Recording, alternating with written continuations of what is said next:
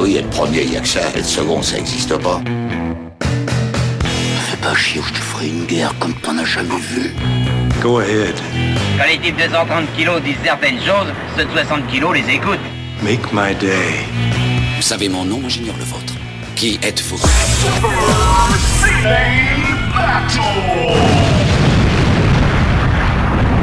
Le second, c'est un con.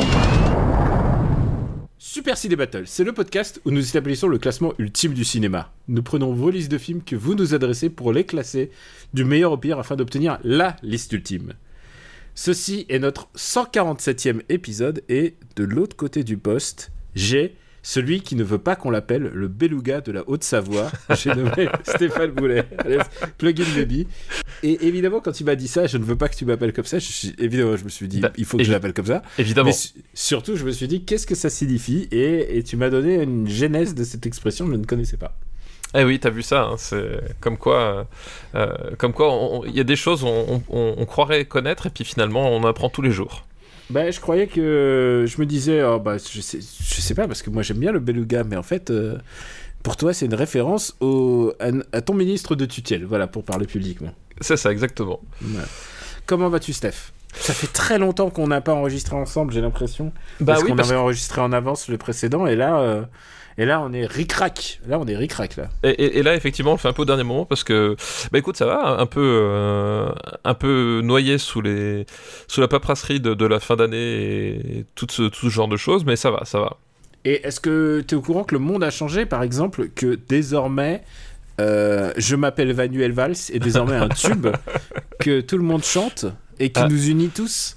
Bah, D'ailleurs, je, je pense que, euh, tu sais, à, à l'école, on, on nous propose de faire la rentrée en musique. Et je pense que la chorale de l'école à la, à la rentrée de septembre prochain, ce sera sur Je m'appelle Manuel Valls. Voilà, je pense que c'est une, une très, bonne, très bonne chose. Euh, euh, Oui, c'est vrai, vous, vous travaillez en ce moment là-dessus. Euh, voilà, bah oui, je me suis dit, c'était c'était pas plus bête qu'autre chose. hein. C'est vrai. Et euh, comme je disais, c'est un concept qui nous unit tous et qui nous ra- devrait nous rassembler. Oui, c'est le truc le plus rassembleur qu'on ait connu depuis, euh, depuis des années, effectivement, la haine de Manuel Valls. Plus que le cinéma en tout entier. Et pourtant, on fait un podcast sur... On a décidé de faire un podcast sur le cinéma et pas sur Manuel Valls. Exactement.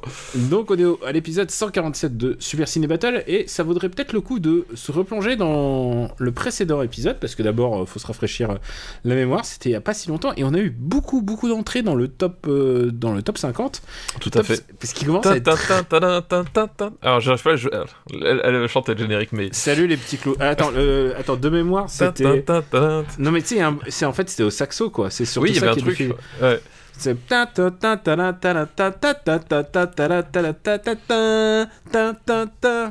c'était ça, non et, à l'époque, le saxo était utilisé pour deux choses, la musique du top 50 et la bande sonore des pornos. Voilà. ne nous envoyez pas des listes de pornos d'années 70, des années 80, je, je les connais pas, mais Stéphane Boulet, visiblement, est beaucoup plus calé. Ce qu'il devrait plutôt nous dire, c'est qu'en 20e est entré Ghost World. Tout à fait un grand film, euh, un grand grand film sur, euh, sur euh, le difficile passage à l'âge adulte. Euh, 28e, on a Nos Rebelles, euh, donc un grand film avec Kate Winslet, un grand film de Kate Winslet, mais aussi avec euh, Leonardo DiCaprio.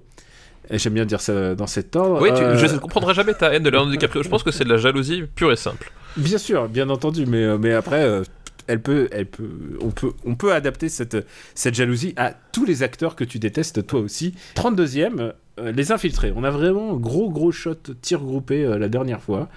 On a eu euh, Bliss aussi, un très, un très bon film sur le roller derby. Tout à Et fait. puis, et puis ensuite, ça descend. C'est Chute Libre, il y avait trop jeune pour elle, donc voilà. Euh, pas très bon. Et puis je crois que c'était tout en fait. On avait passé beaucoup de temps à parler de, de Ghost World et de, et de Nos Rebelles qui étaient quand même, qui sont des films et, et les infiltrés et qui sont quand même des films assez importants à mon, à mon sens. Et euh, rappelons quand même notre top 10 pour ceux qui euh, débarqueraient pour la première fois. Euh, premier, c'est Les Fils de l'Homme. Deuxième, c'est Memories of Murder. Troisième, c'est No Country for All Men. Quatrième, History of Violence. Cinquième, c'est Mover de Bong Joon-ho, bah, bien sûr, pas, pas l'autre. euh, Pas l'autre, voilà. Avec point d'exclamation. On- un jour, on en parlera. GSA, Millennium Actress, Le Voyage de Shihiro, La Graine et le Mulet. Et The Host, toujours trusté donc par l'Asie. Il y a Exilé, donc euh, tu vois, De Johnny On peut- To, voilà. on peut dire que c'est trusté par l'Asie. Euh, tout en bas, bah tiens, fais-toi, euh, choisis le- l'endroit où tu commences pour parler de la. Oh, merde, j'ai tout cassé. Alors attention, le... pendant que le studio euh, tombe littéralement en vrac de, Pourtant, de- mon fils, c'est pas là. du côté parisien, euh, et ben écoute, on va commencer avec euh, les bronzés 3. Voilà, 311e place, euh, avec en dessous le Raid. Alors pareil, ne pas confondre avec euh, The Raid, hein, attention, euh, qui est quand même beaucoup beaucoup mieux classé euh, chez nous. Euh, en dessous, on a Agathe Cléry, un film que Daniel adore particulièrement, Euh, euh, que ce soit pas pour ses thématiques ou ses acteurs. Enfin, c'est un, film qui lui est cher. Euh, Cinéman. Et, et, et, et sa problématique aussi. Et c'est- voilà, euh, Cinéman, Ah, grand, grand Puisqu'il n'y a film. pas de, pas problématique non plus. Bah, il n'y a, pas de Pas problème. de problématique dans ce podcast. pas de problématique dans son podcast. Cinéman, Dragon Ball Evolution. ah, ça, Euh. c'est l'horloge qui me dit euh, vite, il faut aller enregistrer avec toi. excuse-moi. Dragon Ball Evolution, l'extraterrestre. euh, donc attention, ce n'est pas E.T. non plus. hein, c'est la version Didier Bourdon, euh, Bernard Campan. Ne vous trompez pas quand vous euh, recherchez votre film sur les services de VOD, ça peut vite créer des problèmes. Thème, qui est quand même un un film de son auteur, on va dire. J'ai envie de dire un monument du genre. Et, et je pense que ça aurait pu être le film le plus problématique de cette liste s'il n'y avait pas eu un nouveau dernier. Mais attention, attention, raconte-nous la suite avant, avant qu'on passe au dernier. Et voilà, donc euh, le jour où la Terre s'arrêta, euh, très mauvais remake. Mauvais remake, mais, mais j'ai envie de dire juste merdique comparé aux autres. Ah oui, oui, non, mais c'est c'est ça, voilà. Euh, le- ensuite, on a Astérix aux Jeux Olympiques qui est, qui est ce qu'il est. Euh, Catwoman, qui, voilà. Et le bon dernier, qui arrivé quand même dernier à la 145e émission, donc assez récemment, euh, c'est Battlefield Earth, donc euh, le- l'espèce de de monument nanardeux euh, porté par le, le melon de John Travolta à la gloire de Ron Hubbard et de sa très très mauvaise littérature et de son très très mauvais courant euh, sectaire, voilà, qui est donc la scientologie. Voilà, on n'a pas eu de lettre de scientologue, ça veut dire qu'on n'a pas de scientologue dans notre public. Et tu m'envoies vraiment étonné. oui, c'est- bizarre. tu sais quoi, tu sais peut-être qu'ils se sont dit Ah, on est dans un podcast ami, ils disent du bien de Tom Cruise. Ouais, ouais, restez les mecs, restez, vous allez pas être déçus. Écoute, euh, Steph, je crois qu'on a passé tout en revue. Maintenant, il me reste plus qu'à choisir une liste parce que j'ai rien choisi. Je suis revenu. euh, T'as pas fait ton boulot, c'est ouf non, ça. si, en fait, j'ai fait mon boulot. Insupportable. mais le seul truc, c'est que j'ai tellement de choix. J'ai tellement de choix et. euh, Aujourd'hui, euh, on enregistre à une heure assez inhabituelle pour nous et en plus, c'est mercredi, le jour des enfants. Donc, on va faire une liste un petit peu d'animation. Ça nous manquait. Alors, animation pour enfants, parce que je, te, je me méfie avec toi. hein. Ah ouais, bah, bah, on a déjà vu des animations pour adultes, mais là, c'est. Oui, bah, tu, oui. verras, tu verras bien. C'est une liste qui nous est envoyée par Nicolas Munoz, aka Snake Pit. Euh, Merci Snake Pit pour ta liste, qui n'est pas la première. euh, Je crois qu'il a eu une, une liste il y, a, il y a un bon bout de temps, mais voilà. Donc, Oui, euh, oui, effectivement, dans mon souvenir, ce n'est pas sa première liste. Bah, c'est pas. Bah, tu vas voir. C'est. Comme quoi, ça films- n'arrive pas qu'à vous, qu'aux autres, je veux dire. Et cette liste s'appelle euh, la liste complète des trois meilleurs films d'animation de tous les temps, selon moi-même. Et il exagère bien sûr. Et comme on a déjà fait le Pixar avec le rat, voilà. C'est ju- juste pour préciser que, bah, on- comme on a fait Ratatouille, Ratatouille qui est classé où euh, dans notre top euh, Ratatouille. Ratatouille qui est 35ème. C'est dire s'il est haut. C'est dire s'il est haut, effectivement. Il est entre Bug et les beaux gosses. Et euh, devant Monsters Inc., pré- pré- précisons un petit peu pour, pour ceux qui suivent les Pixar. Et ben on va commencer par un Pixar direct. On va commencer par Le Monde de Nemo. Ah bah oui, le, monde de Nemo, effectivement. Donc euh, euh, Nemo qui n'est pas le, le personnage principal, vu que c'est le fils du personnage principal. Voilà, le personnage euh, principal s'appelle Marin. Euh, du coup, Euh, ça fait Moi aussi j'ai partie. toujours cru que c'était le- la chanson d'Arsenic qui faisait Je boxe avec les mots. je boxe avec les mots. Ouais, je boxe avec Nemo, oui, c'est- d'accord. Excuse-moi, excuse-moi, c'est le début de l'épisode, j'ai le droit. c'est la mise en jambe. C'est la mise en jambe, voilà. Euh, donc oui, le monde de Nemo. Donc je crois que tout le monde connaît le concept. c'est l'histoire d'un d'un papa doublé par Franck Dubosc qui a été traumatisé euh, parce que sa, femme s'est faite manger par un, par un méchant barracuda et euh, ainsi que tous ses œufs. Euh, et il ne restait plus qu'un seul œuf qui va devenir le fameux Nemo et il est extrêmement protecteur. Le problème c'est que le petit Nemo, lui, au contraire, a des envies de grandeur euh, dans l'océan vu que ce sont des poissons, des poissons clowns. Euh, et de fil en aiguille, en fait, le petit Nemo se fait enlever par un méchant dentiste australien et le papa part à sa recherche et va explorer le, vaste océan qui s'étend devant lui et qui lui fait peur à lui aussi. Voilà. Merci de me rappeler que c'est un film. on est quand même pas très loin du, du Frank Dibosc, euh, euh, du Frank Dibosc verse. Bah, j'ai cité exprès, j'ai cité exprès. Je me suis dit que ça te faisait plaisir parce que je pense que c'est ce que tu as préféré dans le film, à mon avis.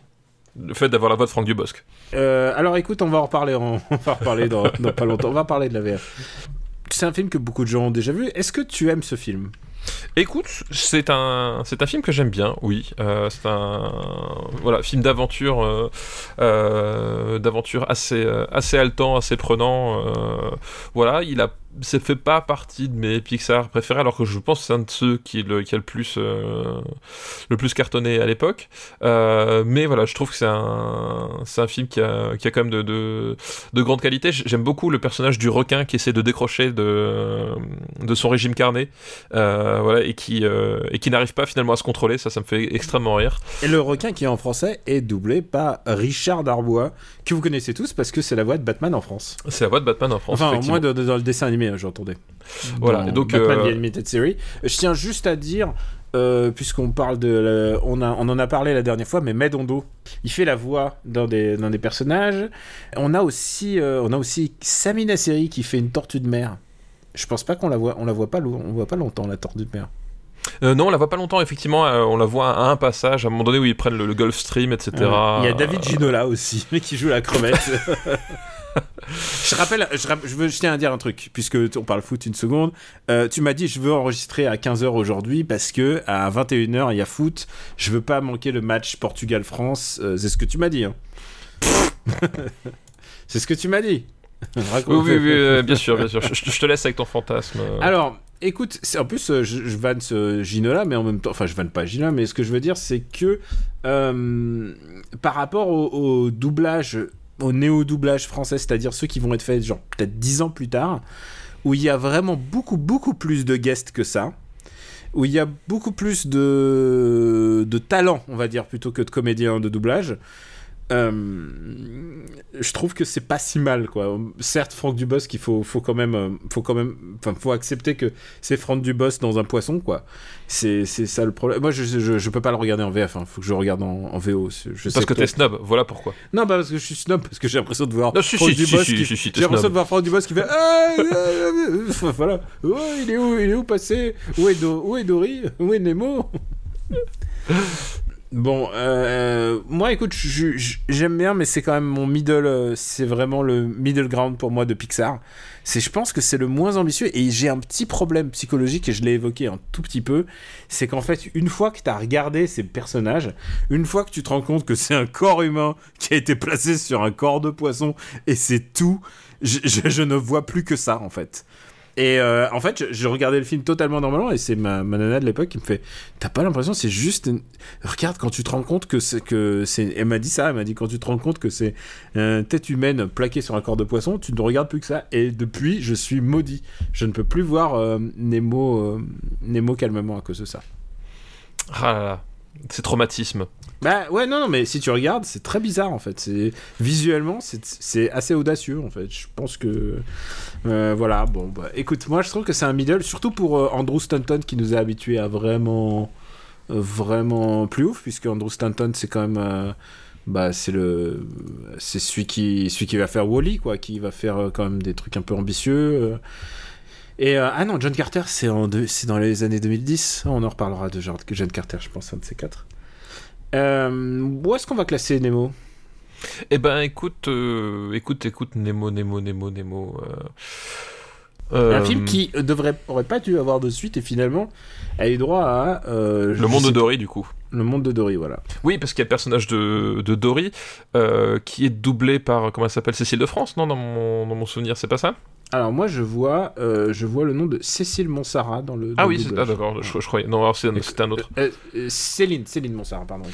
personnage de Dory qui qui est un poisson qui donc est atteint d'amnésie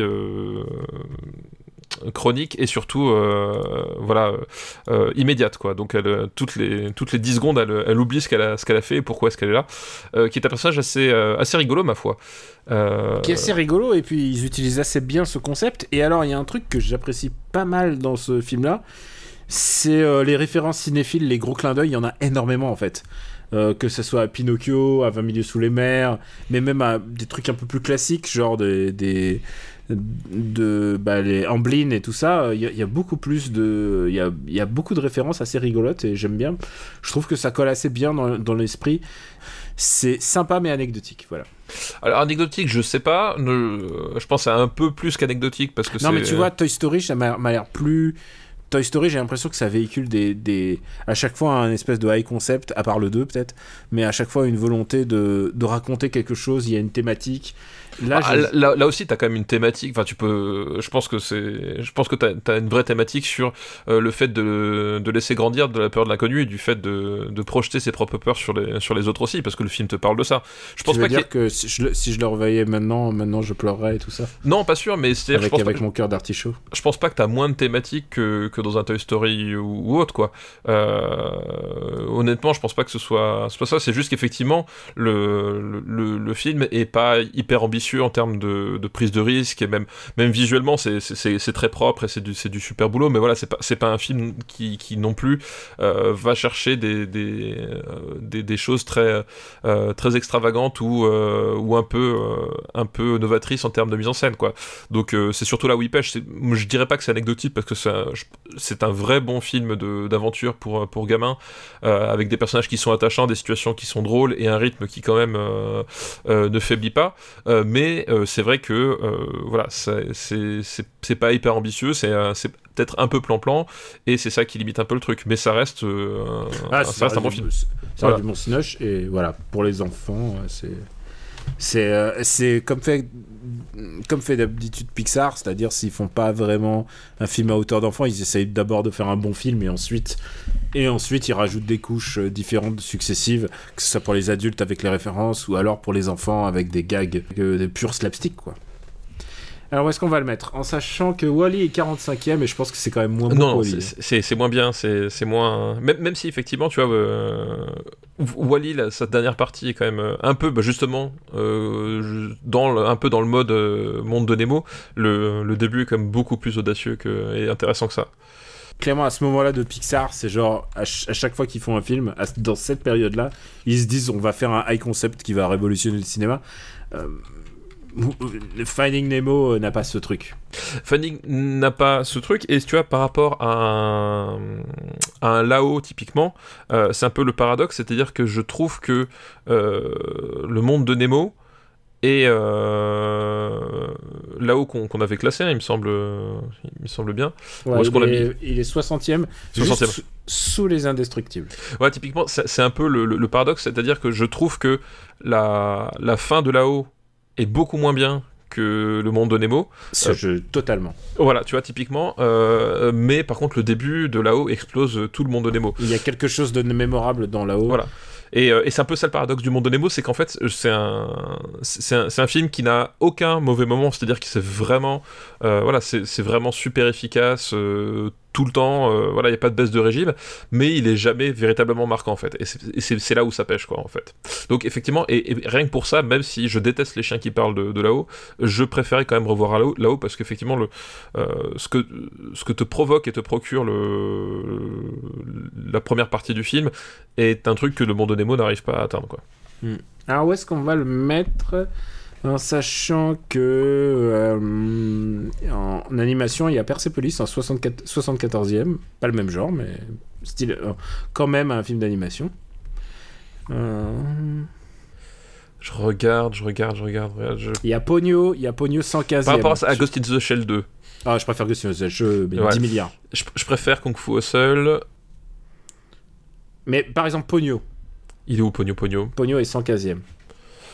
Ah, bah, tu vois, alors, Pogno est plus. Euh, Mémorable. Il y a plus de. Enfin, ouais, c'est. Après, Pogno, mémorable que ça, Po- mais- Pogno, c'est pas- c'est c'est pareil, il a, il, a, il, a, il a des passages qui tombent à plat, quoi. Euh, Ou, ou alors qui tombent à plat, ou alors qui sont très clairs dans le tête de Miyazaki. mais qui le sont beaucoup moins, voilà. Et alors, et il nous faudra encore 20 ans pour les décoder. Euh, je préfère Need Gap, euh, Mhm. qui est juste en dessous de Pogno. Euh, mais par contre, je préfère. Euh, je, je préfère quand même le monde de Nemo à, à JCVD, même si j'aime euh, Ok, bien JCVD. Ça me va. Bah écoute, euh, euh, au-dessous de When You're Strange, ça te va? Ça me va très bien, écoute. Hop, le monde de Nemo. Finding Nemo en VO. Je boxe avec Nemo. Voilà. Excuse-moi, je m'en lasse oui, pas. oui, non, je, je vois que t'insistes. Hein, c'est- Je sais que je suis, je suis à fond. Euh, on continue avec le deuxième film de cette liste. C'est Les Simpsons, le film. Euh, les Simpsons, Ouais. le film. On n'a pas déjà parlé, c'est curieux. Je me demande si on en a pas parlé d'un coup. Ça me, ça me dit quelque chose, non Euh, Non, non, non, on n'en a pas parlé. Ou alors on en l'avait fait, évoqué pourquoi? C'est parce qu'il est toujours très frais dans ma tête. Ah oui, d'accord. Alors moi c'est l'inverse. Je n'ai aucun souvenir du film des Simpsons à part que il y a un Cochon. Et alors, à part le speeder cochon parce que euh, au moment du film c'était le seul truc que tu que tu entendais au niveau de, de- du, du pourquoi du comment de, de la promo et du fait qu'à un moment donné la Springfield est mise sous cloche.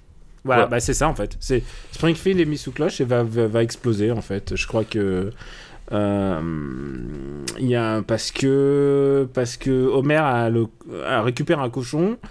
euh, Il y a une histoire de pollution et du coup ils ont mis un dôme sur Springfield. Euh, et puis à la fin, euh, Springfield va exploser quoi. Voilà. D'accord. Et je, m'en tiens- je, m'en- je n'ai aucun souvenir d'aucun moment du film et pourtant je l'ai vu en salle. Ça je me souviens Ah. que je l'ai vu en salle mais euh, Alors est-ce que tu veux te le revoir Non. Pour... Non? non parce que tu penses que tu peux le juger en. Ouais, parce que honnêtement, j'ai- enfin, si je m'en souviens pas, c'est qu'il y a de bonnes raisons, c'est que j'avais trouvé ça euh, Alors. assez moyen en fait. Alors attention, attention, moi, moi je trouve ça médiocre, médiocrissime. Je trouve que c'est moins bien qu'un mauvais épisode de Simpsons. Et tu sais ce qui est le plus triste dans la vie, c'est un mauvais épisode de Simpsons. Parce qu'en fait, les Simpsons, il y en a, il y a toujours des épisodes super.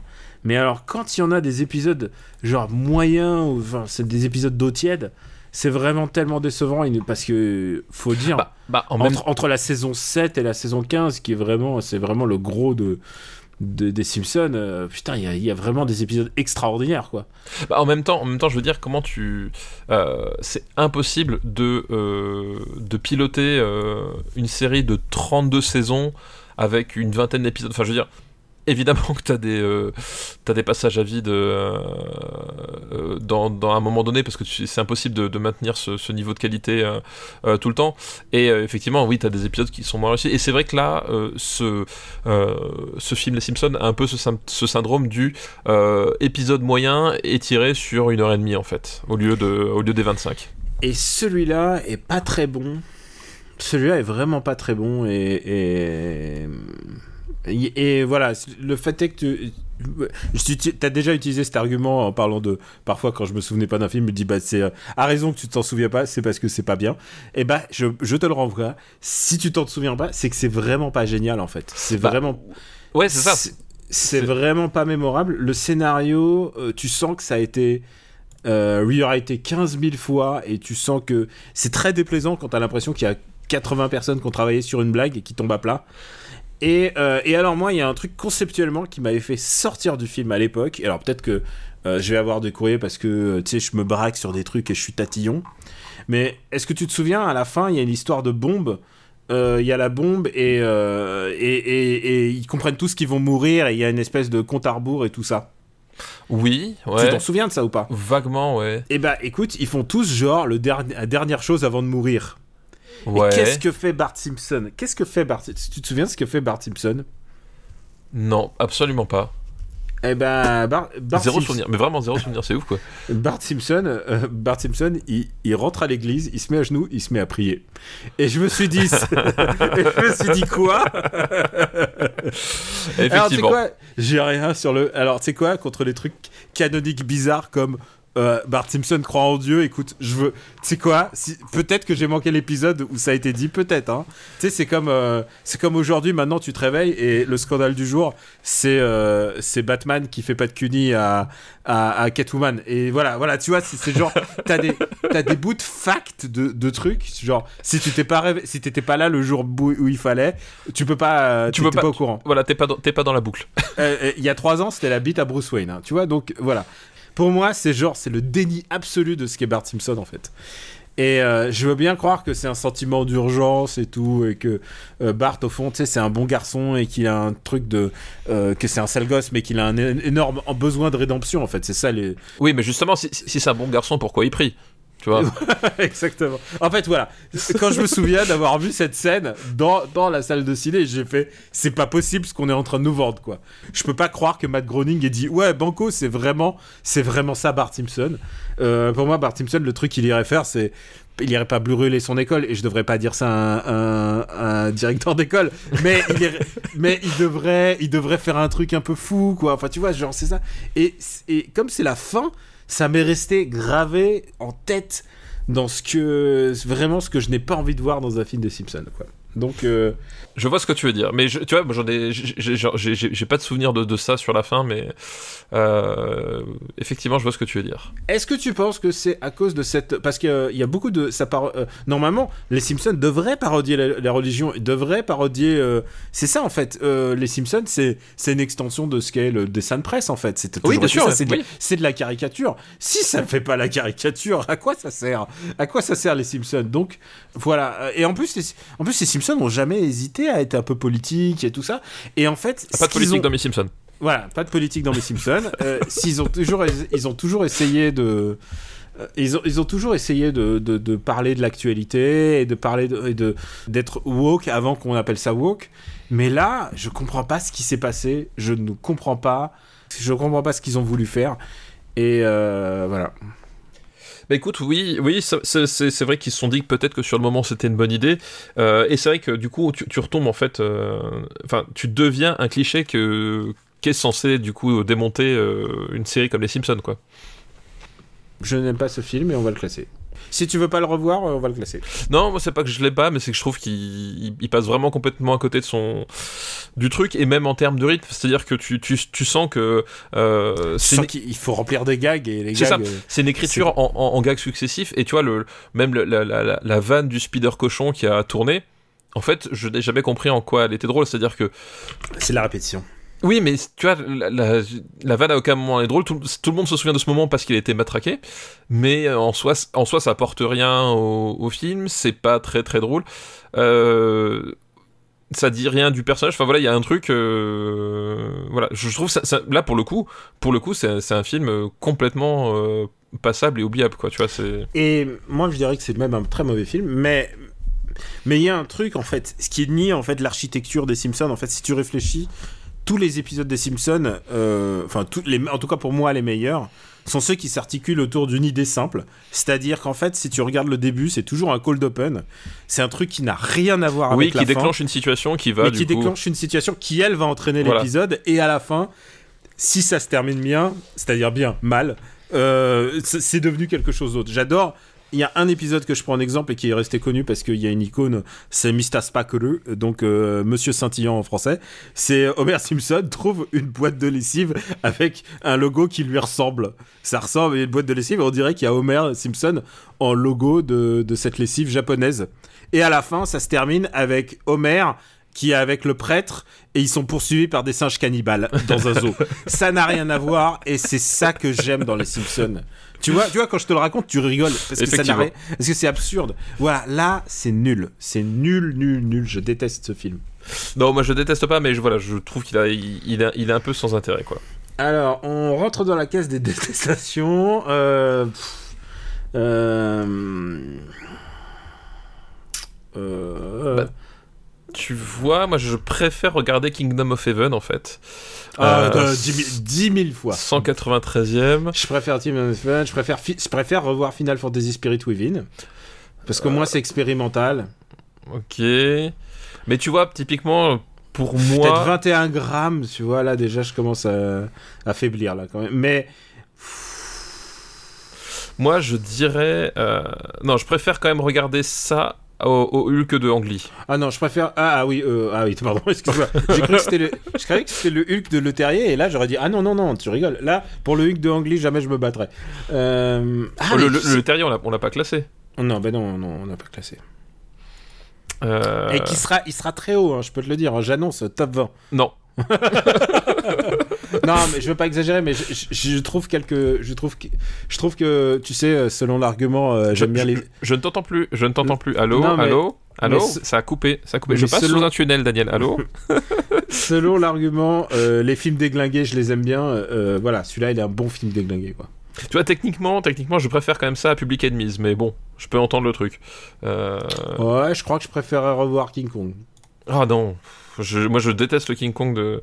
C'est un film qui me fatigue, mais bon, euh, je peux comprendre. euh, Non, non, non, non. Bah, écoute, entre entre The Terminal, c'est dur pour The Terminal quand même d'être euh, juste sur des films des Simpsons. Euh, les Simpsons, c'est Les Simpsons le film, j'imagine. Euh, oui, je crois que ça doit être aussi bête que ça. Il reste un dernier film d'animation. Oui, c'est vrai, on n'a pas fini la liste. On n'a pas fini la liste. Et le dernier film de cette liste, c'est La princesse et la grenouille. Euh, oui, c'est le Disney qui se passe à la, Nouvelle-Orléans, c'est ça? Exactement. Euh, La princesse et la grenouille.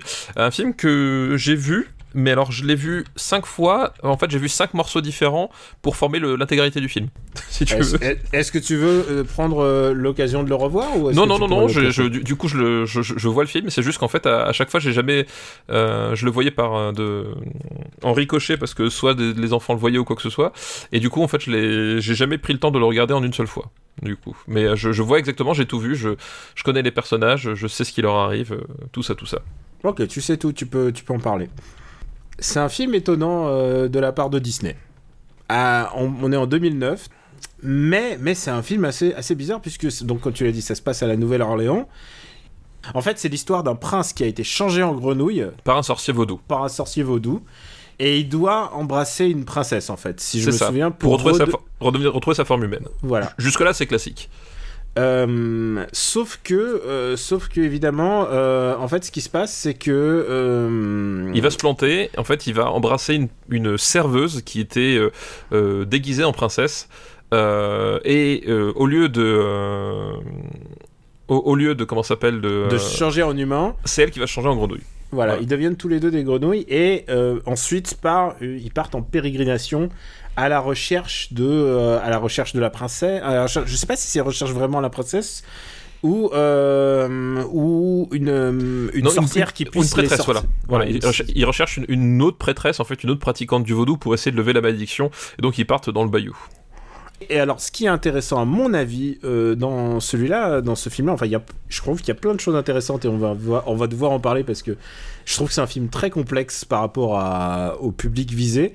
Euh, ils sont accompagnés par euh, Louis, un, un crocodile qui ou un alligator qui joue de la, cl- de la trompette. Trompette, c'est ça. Donc c'est évident une référence à Louis Armstrong.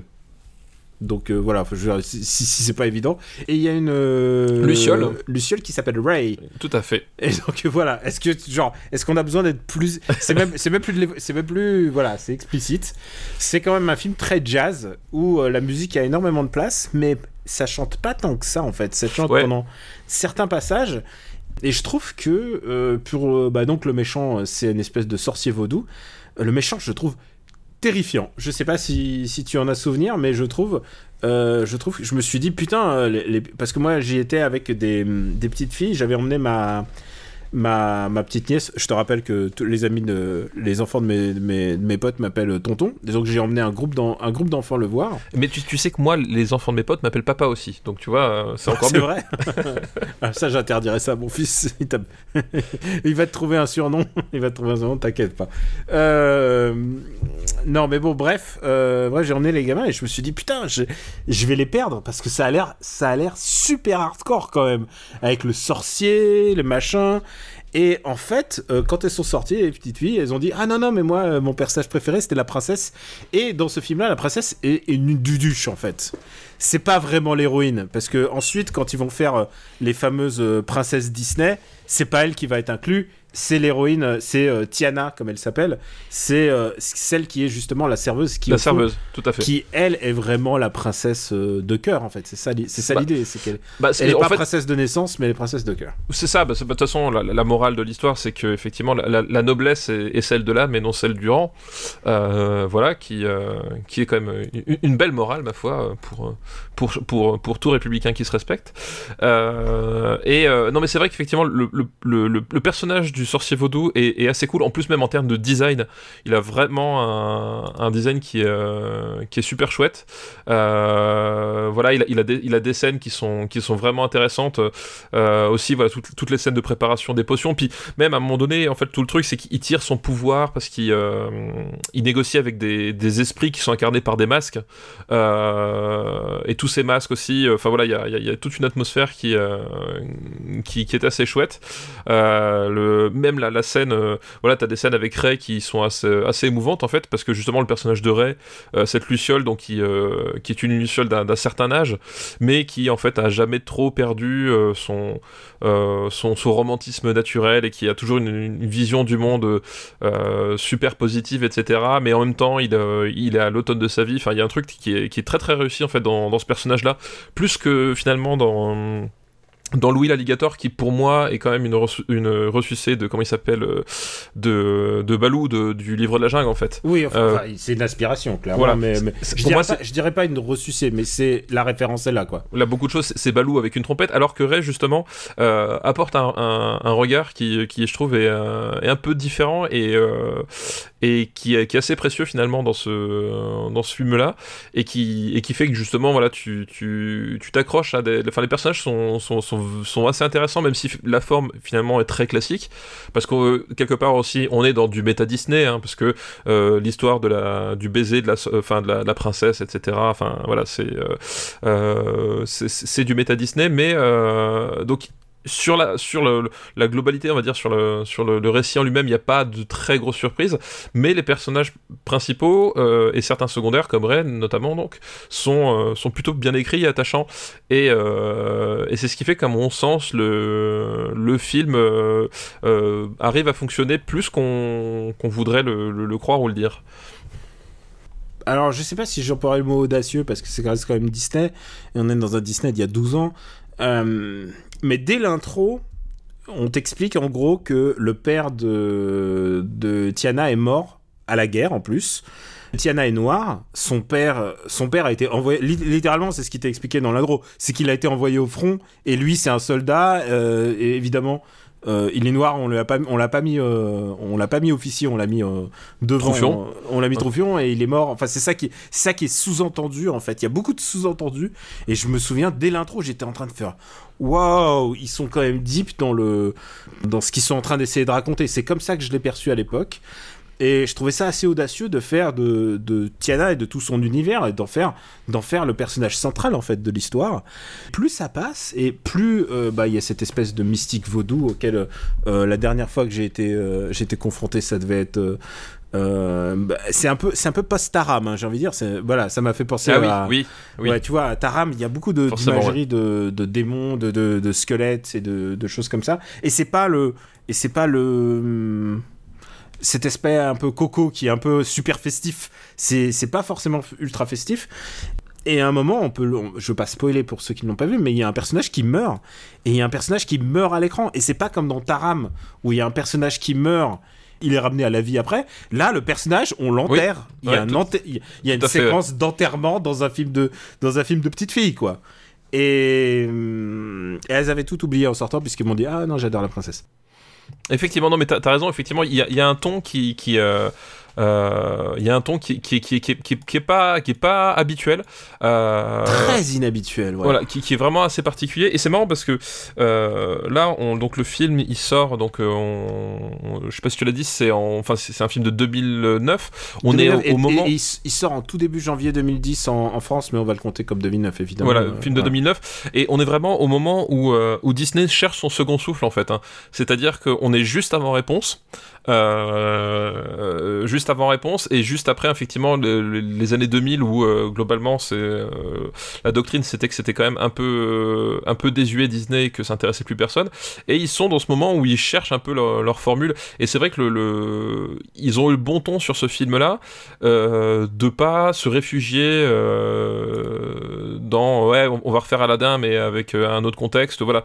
Ils, essaient de trouver des, des, façons de faire un peu différentes. Alors, je trouve que tout est pas forcément très réussi parce qu'évidemment justement as Disney, c'est ça reste Disney c'est à dire que tu as certains trucs où globalement ça aurait pu aller plus loin voilà. Mais effectivement tu as quelques trucs qui font que euh, qui font que le, le, le film est plus, plus marquant que, que d'autres. Et euh, surtout, moi, ce, voilà, ce que je retiens, c'est que c'est surtout l'écriture de personnages. C'est-à-dire que c'est un, un, un, Disney où, je trouve que tu t'attaches plus aux personnages qu'aux situations, alors que justement, les le défaut dans lequel ils étaient tombés à un moment donné, c'était l'inverse. C'est-à-dire que tu te souvenais de, euh, d'un truc qui se passait dans un film, mais en fait, les personnages en eux-mêmes, ils étaient complètement interchangeables d'un film à l'autre. Là, c'est pas le cas. Là, c'est l'inverse. C'est-à-dire que les situations sont peut-être moins mémorables, un peu moins, euh, un, petit, un petit peu moins over the top, mais les personnages, par contre, eux, sont plus attachants. Voilà, et finalement, c'est peut-être une meilleure chose comme ça, de cette façon-là, quoi. Alors, tu sais quoi euh, Je suis sûr que si tu prends aspect par aspect de ce film et que tu le déconstruis, il doit y avoir. Euh, tu peux avoir multiples interprétations et tout ça.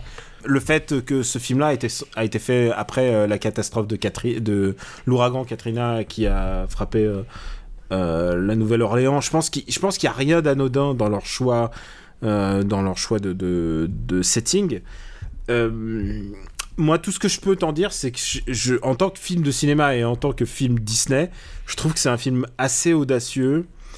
Et en tout cas, pas, je sais pas si le mot est audacieux, mais en tout cas, il m'est resté dans les mémoires. Il n'est pas passé à la trappe comme beaucoup de Disney.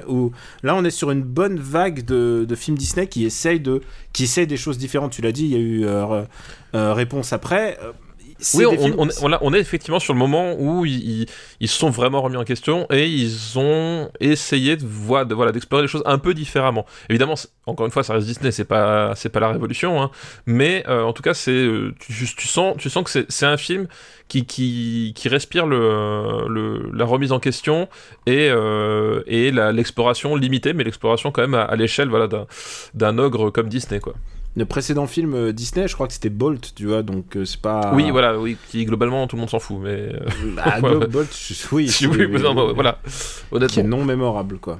Mais, mais voilà, il y a eu une période un peu, un peu compliquée pour Disney. Il y avait le, hum, la Treasure Planet qui, avait, que, qui était. qui était certifié à être un énorme succès et qui a été un bid. Je sais pas si tu l'as vu. je l'ai pas vu, non.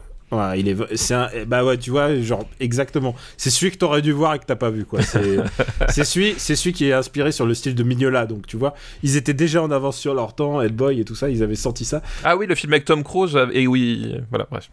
C'était con. Pardon. Mais bref, ouais, c'est un film, c'est un film euh, compliqué. Oui, c'est pas Frère des ours, quoi. Non, c'est pas Frère des ours. Putain, j'avais oublié Frère des ours. Bah oui, c'est la même période. Bah, euh, Frère des ours, pour moi, c'est vraiment le, le, le, euh, le, film qui cristallise euh, le, le, Disney qui, qui, qui, n'a plus rien à dire, en fait. Quoi. Ouais. ce film-là, en tout cas, m'a donné une espèce de matière, pas de réflexion, mais au moins de ah putain, y a, au moins il y a quelque chose, quoi. Au moins ils essayent de faire quelque chose. Et, et en plus, ça n'était pas désagréable. Et il n'y a pas eu des moments de, de gêne comme le, le bossu de Notre-Dame ou euh, comme dans les autres, enfin tu vois, les, les classicos Disney de cette période-là qui étaient euh, parfois assez gênants. Euh, là, là, tu sens que c'est ultra réfléchi, quoi. Que et je sais pas si c'est vraiment les bons choix à faire. Je pense pas. Je sais même pas. Je peux même pas te dire si c'est un bon film pour les filles, hein, pour les petites filles, puisque c'est elle le public central. Hein, c'est ça, comme ça reste quand même ça. Sinon, il mettrait pas. D'ailleurs, il mettrait pas la princesse en titre si c'était pas un film. Bah, bien sûr, oui, oui. oui, non, mais mais mais en tout cas. Mais en tout cas, genre, ce film m'a vraiment troublé, quoi. Voilà, ce film m'a troublé. Et ça va au-dessus de, de, des Simpsons, le film. Ah oui, oui, ça on est d'accord. On a déjà, effectivement, ah. au-dessus des Simpsons, le film. Euh, ça va au-dessus de Dolls. Ça va au Je préfère ça à Avatar. Je préfère ça à Cusco. Oui, c'est mieux que Cusco. Autre film, euh, mais là par contre Cusco, le problème c'est que c'est un film qui est reparti de zéro quoi. C'est un autre. Oui, film. bah, Cusco, c'est Tu, pas. tu sais que tu sais qu'entre temps, puisqu'on Cusco on en parlait dans l'épisode 40, entre temps il y a eu un documentaire qui, le documentaire est finalement sorti et disponible, euh, fait par la, la femme de Sting. D'accord, oui, le- mais t'en avais parlé effectivement qu'il était en... en, en prod, je sais pas quoi, oui, oui, Ouais. effectivement, ouais. Euh, Sting il avait fait tout l'album et finalement ils ont ils ont rien regardé, ils ont dit bon bah Sting c'est pas grave, tu vas jouer dans Camelot. euh, oh putain, oui, c'est vrai. Oui, quand j'ai vu l'affiche, j'ai fait hein? Hein, hein? Eh mais qu'est-ce qu'il fait le C'est Harkonnen? C'est ça, c'est. En plus il a presque le même costume. Bon, si- s'il faut, il y aura, il y aura peut-être justement une référence. Euh, c'est peut-être pas justement, euh, il, s'est peut-être amusé, on verra bien. Euh, Non comment ils disent c'est pas faux. C'est ça qu'ils disent. hein, Oui, c'est ça, exactement. C'est la, c'est la phrase clé. C'est le seul truc que je sais, c'est à cause des gifs qui font c'est pas faux. Euh, Lilo et Stitch 134ème, je pensais que c'est mieux que Lilo et Stitch. Je pense que c'est mieux que Lilo et Stitch. Euh, Je pense que c'est mieux que le monde de Nemo. Il est où le monde de Nemo? Bah on l'a classé, il est Ah oui, oui. 118ème. Alors, ok, mais pas au-dessus du euh, Gangs of New York. Ah, je l'aurais mis au-dessus de Miss Little Miss Sunshine, mais ok, d'accord. Tu vois, entre le, le Gangs of New York et le Marche de Tuya, D'accord. à deux places de Pogno. Il est au-dessus de Pognon, hein, la princesse. Il est au-dessus. Hélène. Et voilà, c'est. Je pense que Disney pour rentrer chez eux en disant Eh, on a un film au-dessus d'un film de Miyazaki. Ouais Ouais, Bien bon, fait, Miyazaki. ouais, bon c'est le film euh, super chelou. Hein, ouais, mais en même temps, ils s'en foutent un peu Disney, vu que c'est Disney qui distribue. euh, Ah, mais, mais, qui, eh, distri- qui distribue les Miyazaki aux, aux USA. Donc bon. Tu sais, tu sais, tu connais les rumeurs du prochain achat de Disney. Ils veulent racheter DC Comics, hein, tu sais. euh, Oui, j'ai entendu ça. Pourquoi s'arrêter là? Oui, non, mais alors honnêtement, de leur point de vue, euh, je veux dire, t'es euh, l'empereur Palpatine. euh, à un moment donné, pourquoi tu, tu dis, bah, cette planète dans la galaxie, c'est pas la mienne? Bah oui, évidemment que t'as envie de la prendre. C'est vrai, genre, c'est la seule chose qui, c'est la seule chose qui me manque à leur catalogue. Oui, c'est vrai, exactement. Non, mais une fois qu'ils ont ça, enfin, quel, quel message sur la diversité du cinéma, tu vois pff, Bref. C'est vrai. Ça, je- ah bah écoute, tu, tu fais bien de parler. Alors on va remercier euh, Snake Pit pour sa liste, j'ai dit de mémoire. Merci Snake Pit pour ta liste. Et je pense que, tu sais quoi? On devrait faire une petite liste. Tu parlais de diversité du cinéma. Ça fait longtemps qu'on n'a pas fait de comédie française. Oh non, tu te fous de ma gueule, on en fait tout le temps. J'ai l'impression qu'on est devenu super comédie française battle. Mais non, mais c'est les années 2000. C'est les années 2000. Ah non, mais pourquoi tu m'achèves? Pourquoi est-ce qu'on, pourquoi est-ce qu'on, tu vois, un truc qu'on n'a pas fait depuis longtemps. C'est quand la dernière fois qu'on a fait un, film d'horreur, hein? Ah, Pas un film Euh, horrible. euh, euh, Donne-moi un film d'horreur et... et que, que j'ai vu. Un, et- un film d'horreur que t'as vu, attends, dans les années 2000 en plus. Et qu'on a- et qu'on n'est pas classé comme ça? Euh, Brocéliande, on n'a pas fait Brocéliande. Ah bah écoute, euh, on va. Attends, écoute, je, vais je, vais chercher, je vais chercher une liste avec Brocéliande. écoute, en attendant, Parce qu'en plus, t'as vu, je, conjugue un Brocéliande, c'est du cinéma français. Hein, donc euh, en attendant, je pense que. l'as-tu vu d'ailleurs ou pas? C'est juste euh, une question. Oui, Brocéliande, j'ai vu. Ah, tu vois, je savais. Toi, toi Alors- et le bon cinéma, je, je sais que voilà, vous êtes toujours. En attendant, je vais te, je vais te envoyer une, euh, une liste. Je vais te, je vais t'adresser une liste. On va voir. je- je- il faut, faut quand même qu'on fasse euh, une liste de films avant, avant le temps que je cherche. Et c'est une, une liste qui nous est envoyée par Jean-Baptiste Ballier. Merci Jean-Baptiste. Merci Jean-Baptiste pour ta liste. C'est une liste qui s'appelle Lettre à Franck ou I am Michel de Bourgogne. Euh, Il y a de fortes chances que je, je n'ai vu aucun film de sa liste, tu te rends compte de ça? Euh, Parce que je, sais, Dubosc je, sais qui, je sais qui est Michel de Bourgogne et par qui il est incarné dans la série Highlander. Je sais, je, je sais de qui tu vas parler. Est-ce que tu connais Franck Dubosc? Euh, je connais Franck Dubosc. Ce qui est un peu le Laurent Vauquier de l'humour français. Pourquoi? Pourquoi, Bah, pourquoi fran- Physiquement, honnêtement, c'est les mêmes. Moi, je vois pas la différence. Euh, Écoute, moi je regarde souvent Franck sur son, sur son compte Instagram. non, et pas- je non, vois- parce je que si- on part du principe que Jean Dujardin peut faire un bon Nicolas Sarkozy, honnêtement, Franck Dubosc, c'est le meilleur Laurent Vauquier que tu puisses tu avoir. Est-ce que t'es pas d'accord avec moi le film avec du jardin, je trouve, je trouve, euh, enfin, ça m'a l'air. euh, je suis intrigué, moi. J'ai envie de voir ça. Oui, non, mais alors, non. Alors, oui, évidemment que t'as envie de voir ça. Évidemment que t'as envie de voir ça. Non, mais, non, mais pourquoi C'est Andreev Kor. C'est ça, c'est c'est du Andreev Kor à, à fond les ballons. Mais évidemment, pourquoi tu prends la peine de préciser Je crois que même dès qu'on a, dès qu'on a su le pitch du film, tout le monde s'est s'est mis d'accord pour. On a tous pensé à toi. Et je pense qu'à ce moment-là, tu t'as reçu un Genki Dama de, de, de, de pensée. Euh, on était tous en train de penser à toi. Même ceux qui te connaissent pas, ils, ils savaient que c'était pour toi. tu sais que il y a eu, j'ai eu j'ai senti le même effet cette semaine quand euh, a été annoncé euh, le livre audio euh, du Oui, livre bah de oui. Nicolas Sarkozy, lu par Nicolas Sarkozy. Bah oui, non, mais pareil, j'ai vu ça, j'ai fait. Et tu sais quoi Il faudrait faire des séances de lecture en fait. C'est ça. Il faudrait faire des podcasts de ASMR, euh, ASMR Cozy. Euh, quoi. mais par quel film de Franck tu veux commencer? Alors je sais pas parce que alors attends du coup les ceux qu'on a fait donc il y a pas Cinéman dedans parce qu'on l'a fait. Ouais. Euh, On en a pas fait tant que ça, hein On en a fait déjà trop. Le Monde de Nemo on l'a fait. Ouais. Euh, On va faire, le, pas, classi- et- on va faire et- le classico. Est-ce qu'il y a camping? Bah, il y a camping. Oh, On va évacuer camping tout de suite comme ça ce on, sera va, on fait. faire, on va faire camping. Putain en plus je les ai vus. Putain. Oh je peux même pas me dérober. Je suis dégoûté. Camping. Alors, alors euh, de Fabien Antoniente. Et je voilà, sais- et ça suffit, sais- et ça suffit de le cla- pour le classer. Donc moi je propose de le mettre. Euh, à l'avant-dernière place. Voilà, c'est bon. Non, on passe alors, au film tu suivant. T'es un peu méchant parce que tu sais quoi? Il il va se Non, je suis un- pas méchant. Je suis pas méchant. Moi, je- j'ai pas fait de mal à ce film. C'est lui qui m'en a fait du mal. Ok, c'est lui qui m'en veut. Je te trouve un peu méchant, tu sais pourquoi? Parce que ce qui va se passer pour Camping, le pire, c'est qu'il va y avoir Camping 2 et 3. Non, mais attends. Au, au- au bout d'un moment, au bout d'un moment, tu sais, c'est comme le type. Ouais, bah je me suis arraché un ongle aujourd'hui. Je vais m'en arracher un autre pour voir ce que ça fait. Non, je, je suis au courant. C'est bon. Merci. Alors, donc, Fabien Antoniente crée le personnage donc, de Franck Dubos qui s'appelle Patrick Chirac. Et, et- et- Euh, non, pas mais de politique dans, dans, Mais- dans mon camping. ça c'est pareil. Patrick Chirac. Évidemment que t'allais te jeter sur ce film. Enfin, je veux dire. Alors- À quel moment ils vont, ils vont croire que Daniel Andreff ne va pas voir ce film? Tu sais quoi? Euh, Je, je, je n'aime pas Camping. Ah Les miracles existent. non, mais j'aime pas Camping parce qu'il y a une espèce de morale assez dégueulasse. Euh, de fish out of, out of de fish out of, ah de fish out of the water euh, basé sur le fait que Gérard Lanvin donc euh, Voilà. qui est un chirurgien euh, je crois que c'est un chirurgien esthétique qui est avec sa fille à bord de sa de sa Porsche non c'est non c'est genre une Aston Martin ce qui est un peu Oui, enfin, c'est une grosse Voilà. bagnole, quoi. mais genre une bonne bagnole de Bourges euh, et qui arrive et qui passe à côté euh, du camping de où se trouve euh, Patrick Chirac comme chaque année, sauf que bah, sa voiture elle tombe en panne. Et Patrick Chirac lui dit mais je vais vous héberger. Et il découvre un autre monde, du coup. Et il découvre un autre monde, euh, le monde alors évidemment par les yeux de Gérard Lanvin, qui le joue très bien d'ailleurs. Oui, Ça- lui, il est très bon, en fait. Tu peux pas, tu peux pas nier l'indéniable charme de Gérard Lanvin. D'abord, Gérard Lanvin, il y a que lui qui sait porter des pantalons en lin. Il faut le dire. Il faut le dire. Fr- fr- franchement, c'est un truc, c'est un truc que je comprends pas. Toi et moi, on met des pantalons en lin, on a l'air ridicule. Gérard Lanvin, il met un pantalon en lin, il peut. Comment il fait? Est-ce que comment on fait Comment C'est quoi C'est quoi l'algorithme? Qu'est-ce qui fait que tu as le droit de porter un pantalon en lin ou pas? Mais d'ailleurs, euh, d'ailleurs, ce- les, les- parlons des pantalons de Gérard Lanvin, mais rappelons-nous de du Chevalier Blanc avec son son, son magnifique euh, euh, comment ça s'appelle? Euh. C'est presque un, Voilà. presque un yoga pants. Hein, Ah, voilà, son- ex- exactement son yoga pants euh, blanc. Euh, voilà, Gérard Lanvin, il y a un truc avec les pantalons. Il est fait pour porter des pantalons, c'est comme ça. Et du coup, il découvre un autre monde avec sa fille, celui de, celui de Patrick Chirac et Jackie. Il ne faut pas oublier Claude Brasseur qui est mort l'année dernière, d'ailleurs, euh, fin d'année dernière.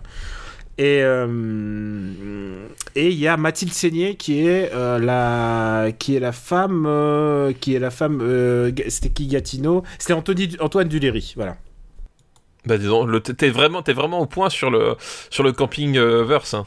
Alors, écoute, moi j'ai un vrai problème, mais en fait j'ai un problème avec tous les campings en fait. Et ce que j'aime pas en fait, il y a un truc qui, me- qui me gâche mon plaisir, c'est qu'en fait, euh, Gérard Lanvin il jette un regard genre ah c'est Ploucla. Bah, et en fait, Gérard Lanvin, il jette. En fait, c'est le, le problème du film pour moi, c'est que Gérard Lanvin jette ce regard-là, mais Fabien Antoniente aussi. En fait, honnêtement, c'est un un film qui, a- qui accumule toutes les pires. Euh, clichés sur les, les, les ploucs de, de camping et qui au lieu de te dire euh, de dire ça c'est des clichés voilà il dit euh, c'est comme ça qu'ils sont et puis euh, et puis c'est pas et, et puis finalement c'est bien comme ça quoi. Il y a putain, vraiment un truc eh, Stéphane, t'as mis le point exact sur ce qui m'emmerde dans ce film. bah ouais C'est mais vraiment là, genre je te brofise de loin. Le, ce qui m'emmerde dans ce film, c'est que euh, il y a un truc de les petites gens, ils vont toujours rester petites gens, ils sont bien braves. Alors que si tu regardes le personnage de Gérard Lanvin, c'est le seul qui a un arc, puisque le personnage de Gérard Lanvin, il les, il les méprise parce qu'il est, c'est un gars de la haute. Mais à la fin, il se rend compte qu'ils ont broker. Le seul personnage qui évolue là-dedans, c'est Gérard Lanvin. Ouais ouais non mais il y a un truc vraiment de truc de classe sociale très énervant dans ce film-là.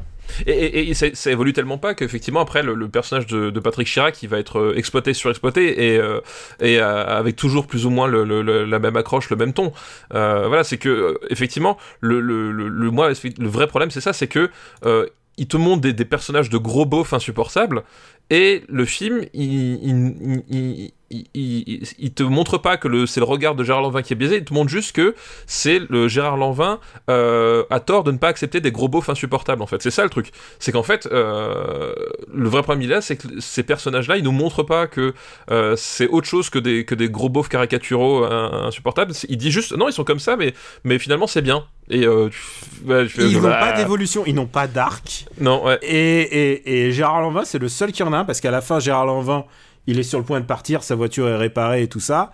Mais finalement, il comprend que ils m'ont appris à être euh, à être quelqu'un de meilleur et tout ça et donc il revient et tout ils font la paix et voilà. Alors qu'il y a une grosse dispute de vers la fin de ah euh, je me casse de ce Ploukland et en plus note qu'on vit dans un monde qui n'a ni euh, téléphone ni dépanneuse et ni ni taxi ni hôtel visiblement. Ni taxi ni hôtel ni voiture de ni voiture de location, parce que tu pourrais croire qu'il pourrait louer une bagnole et se casser dans la minute hein. Oui, oui mais, non. en plus c'est pas genre c'est la France quoi. C'est pas c'est genre, il y, a forcément une gare à. À, euh, à, une, à, 20 minutes, quoi. Exactement. donc c'est un monde, c'est un monde un peu différent d'une autre. Tu as raison, c'est une, une uchronie. Et le truc qui rattache euh, Gérard Lanvin à tout ça, c'est que sa fille, elle, elle se découvre. Tu sais, c'est ça devient aussi un film de vacances dans genre premier amour de vacances oui, et tout oui, ça. Oui, Et donc euh, lui, il peut pas, il est en incommunicabilité euh, totale avec sa fille et finalement il, il, commence à la comprendre et tout ça. Enfin, il y a un truc, il y a un truc de bon sentiment euh, là-dessus qui se joue. et puis on n'a pas parlé de Franck, mais Franck il le joue. au bout de lui-même. Je pense que c'est même le personnage qui va cristalliser le mec qu'il va jouer pendant, pendant 10 ans. Oui, ça c'est vrai. C'est-à-dire pendant 10 ans, euh, Franck Dubosc va être prisonnier de ce personnage. Ça va être On n'attend pas Patrick. Ça va être euh, du ben Je bois du Benko. Ça va être, tu sais, cette espèce de personnage, euh, euh un espèce doux amer, un peu perché dans ses rêves, mais qui refuse de grandir, mais qui en même temps qui a bon fond et tout, et dont tu vois les défauts, mais qui sont un peu, un peu surnaturels d'ailleurs, je trouve ces défauts. Et et alors, j'adore comment, euh, j'adore comment Franck Dubosc le joue, mais je pense qu'il l'a, trop fait par la suite. En fait, ça va, ça va être. salut. Je pense que quand il atteindra la stade, comment il s'appelle déjà le dernier? C'était euh, All Inclusive. Je crois que c'est bon. Je crois qu'il a, il a assez joué le personnage. Je crois qu'il peut rapprocher les, les, gants, mais voilà. Il y, a un truc avec Franck. Je pense qu'il y, a un vrai truc qui s'est passé avec Franck Dubosc et ce rôle-là. Et, euh, ils en ont, ils l'ont, ils l'ont utilisé jusqu'à la corde, quoi. Et, et, justement, un truc, au-delà du fait que Fabio Antoniente est quand même un, des pires réalisateurs qu'on, que compte le cinéma français, parce que c'est, enfin, c'est, cadré, c'est, cadré, et filmé n'importe comment, il y a, y a, un truc, en fait, il y a un argument qui revient souvent et que je trouve complètement euh, irrecevable parce qu'à côté de la plaque, c'est quand on dit oui, mais euh, finalement, c'est, c'est, c'est, les bronzés, mais euh, version 2.0. Mais il y a une grosse, grosse, grosse, grosse, grosse, grosse différence entre cette grosse merde qui est camping et, et les bronzés, c'est que les bronzés, en fait, te montre des personnages de beauf euh, insupportables. Alors la première chose c'est que dans les bronzés, leur condition de beauf insupportable n'est pas liée à la condition euh, sociale, puisque tu as autant un médecin qu'une serveuse, euh, qu'un prof de sport, que, qu'une, bourgeoise, etc. Donc déjà, les, bronzés ne te parlent pas de la même chose. les bronzés te parlent tout simplement de ce que c'est être un beauf français d'une manière générale, pas d'un beauf de, catégorie, de catégorie sociale de moindre importance comme dans camping. tu peux presque y voir un Roland colonial, hein, genre c'est genre le, le, village de vacances ailleurs. Voilà, exactement. Euh. Donc déjà il y a ça, c'est effectivement c'est pas du tout le même prisme, mais c'est pas du tout la même écriture. Et puis surtout euh, dans les bronzés et surtout dans les bronzés, enfin c'est encore plus prégnant je trouve les bronzés fond du ski parce que c'est plus fin, euh, c'est que on te montre des connards insupportables en tant que tels. C'est-à-dire que c'est des personnages qui n'ont pas le droit à la rédemption parce que ils sont tellement abrutis et, et, au fond d'eux méchants que ils, ils, se, ils, ont pas le droit à cette rédemption là en fait. Alors que le camping en fait passe à côté de ça, c'est-à-dire ne se rendent pas compte que les personnages qui sont en train de montrer sont, sont, sont vraiment des, des, des caricatures insupportables et et donc les bronzés a, conscience que ce qu'ils montrent, c'est justement entre guillemets ce qu'il faudrait pas être, alors que Camping se complaît finalement dans cette idée, ouais, mais c'est des, des gros abrutis, mais ils nous font bien rigoler, quoi. Et, c'est ça que je trouve le plus insupportable, et c'est pour ça aussi que je trouve que la, la, la comparaison au, au bronzé est complètement claquée au sol, parce que c'est, c'est vraiment deux films qui n'ont rien à voir dans, le, dans les moyens, dans l'écriture, et dans le, même dans leur finalité, quoi. Euh, oui, non, la comparaison est, est débile. Genre, oui, voilà, ok, ils sont, ok, il y a la mer, mais Oui, oui, non, mais c'est ça, voilà. Ouais. C'est- c'est- mais ça s'arrête là, quoi. mais on va, on va pouvoir le classer. Et Camping n'est pas un film que j'aime, figure-toi. Euh, c'est un film que je déteste, voilà. Ouais. Soyons clairs. Alors, bah écoute, lance, lance-toi. Euh... Lance-moi. Est-ce Euh, que tu veux que moi je donne un, un truc? Vas-y, vas-y. Je préfère la buzz, hein, c'est pour dire Je à quel point. Je préfère Banlieue 13. Euh, il est où le banlieue 13 euh? 281 e Ah oui, bien sûr. Euh, bien, non, mais c'est évident. Je préfère Transformers 2. Je reviens toujours à mon point Transformers 2, mais. euh, Non, alors. euh, Ah, attends, si, si, si, si, si, si, si, attends, si. attends, je pense que moralement, il y, a il y a un truc qui se vaut dans les deux. Oui, mais Transformers 2, il y a, y a, y a une scène réussie. Hop, paf, j'en reviens toujours à mon, mon argument. tu préfères ça à l'autre, à de l'autre côté du lit, du coup?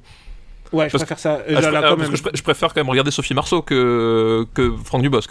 Ah, moi, je préfère regarder Gérard Lanvin en pantalon là. Ah non, mais. Ouais, en même temps, il y a Danny Boone dans de l'autre côté du lit. C'est chaud. C'est chaud, j'avoue. Ah, mais Bon, Sophie écoute, Marceau quand même, Sophie Marceau. Est-ce que entre, entre 7 ans de séduction et de l'autre côté du lit? Ok, vendu.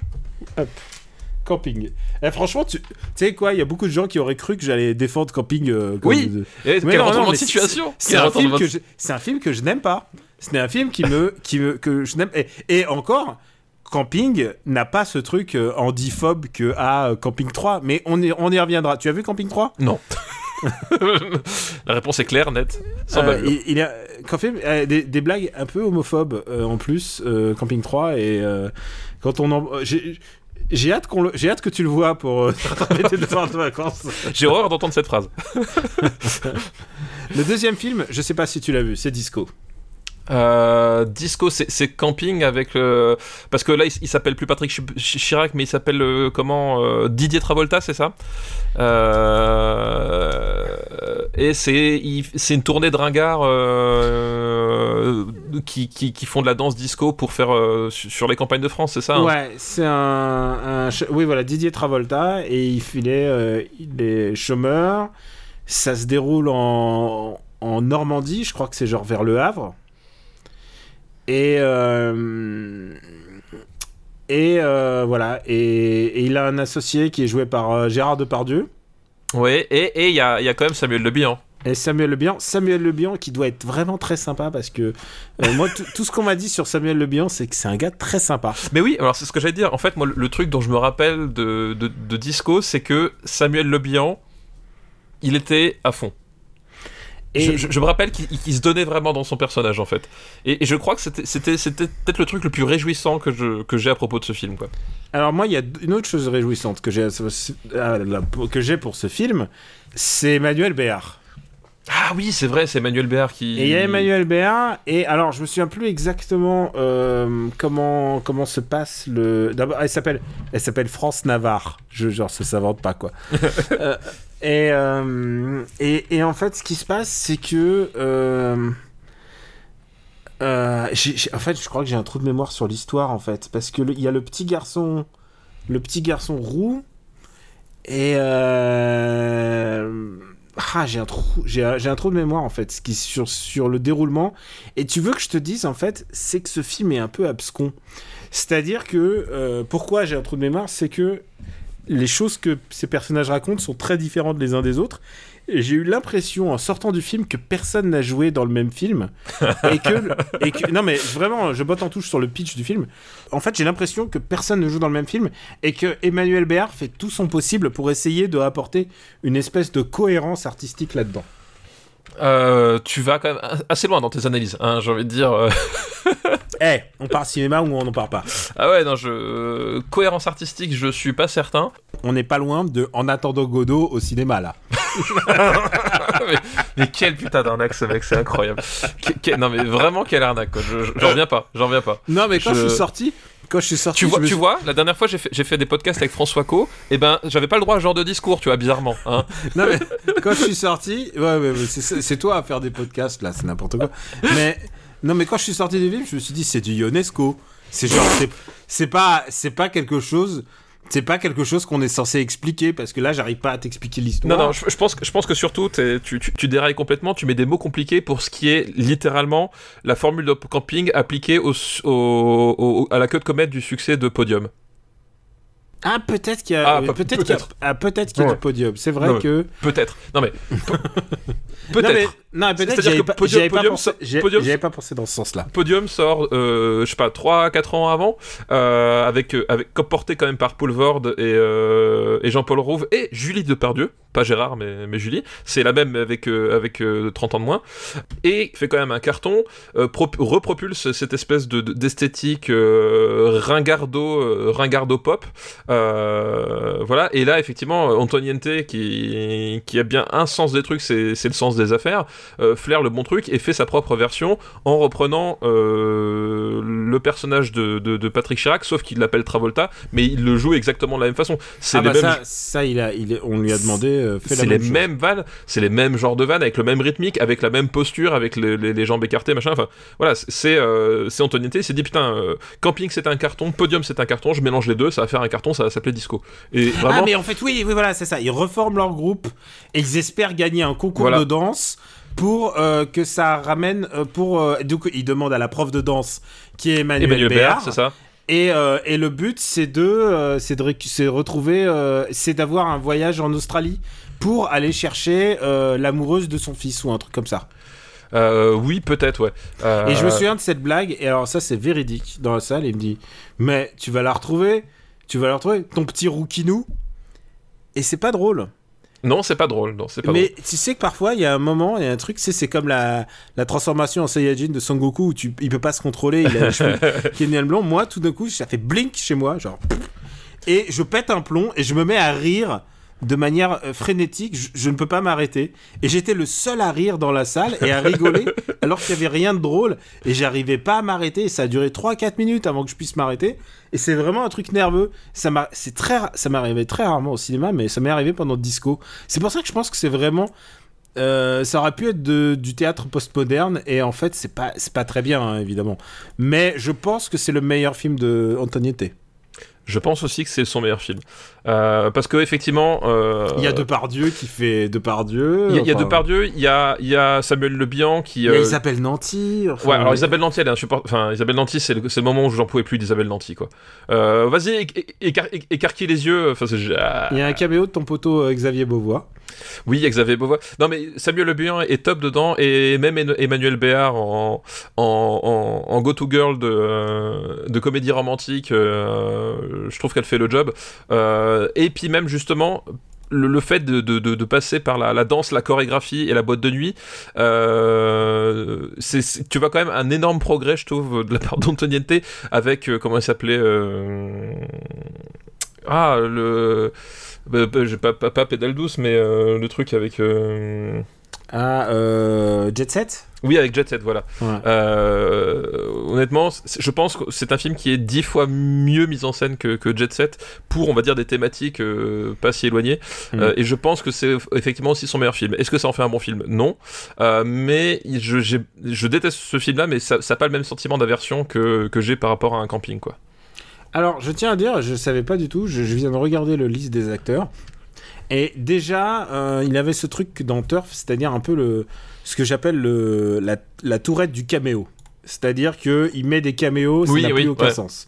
Ouais. Et souvent, soit dans des rôles, je dit Xavier Beauvois, mais, mais soit dans des rôles euh, qui ont rien à voir, soit dans, dans les rôles pour jouer eux-mêmes. Et attention, ça a mal vieilli. Euh, Il y, a, y a Pierre Ménez, le commentateur de football, euh, qui joue un personnage. Il y a Celui qui a été viré de canal pour harcèlement, c'est ça? Voilà, il y a Daniel Gibert, attention, ça a mal vieilli. Il y a Julien Courbet, le présentateur de télé.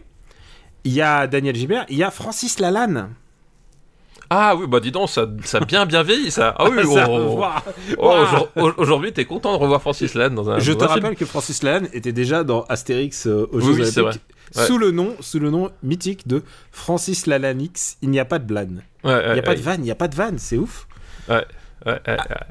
Alors, euh, bah, je te propose de le classer. Oui, oui, oui, classons. C'est pas, c'est pas un film que je peux honnêtement, en toute décence, vous recommander, mais c'est clairement le meilleur Antoniente. Oui, je, je, je pense aussi que c'est le meilleur Antoniente, mais par rapport à Brice de Nice, Euh, qui est sous Bah, Yamakasi. déjà- Alors Yamakasi, déjà, un- je sais que toi c'est un film, de, un de tes films de chevet. Euh, disons que c'est un mais plutôt de mes guilty film de chevet, je te- je t'en prie. Mais par exemple, il y a, euh, il y a 3-0 chez nous et il est 288e, c'est mieux que 3-0. Euh, c'est mieux que 3 euros, effectivement. Euh, bienvenue chez les ch'tis.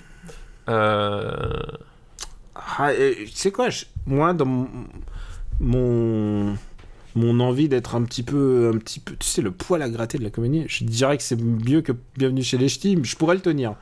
Alors, moi, moi j'ai envie de mettre une place symbolique, je le mettrais juste au-dessus de Star Wars 2, l'attaque des clones. Ah bah voilà, voilà, si tu me... Tu vois? Comment comment est-ce qu'on comment est-ce qu'on on résout voilà, Euh, on résout les conflits?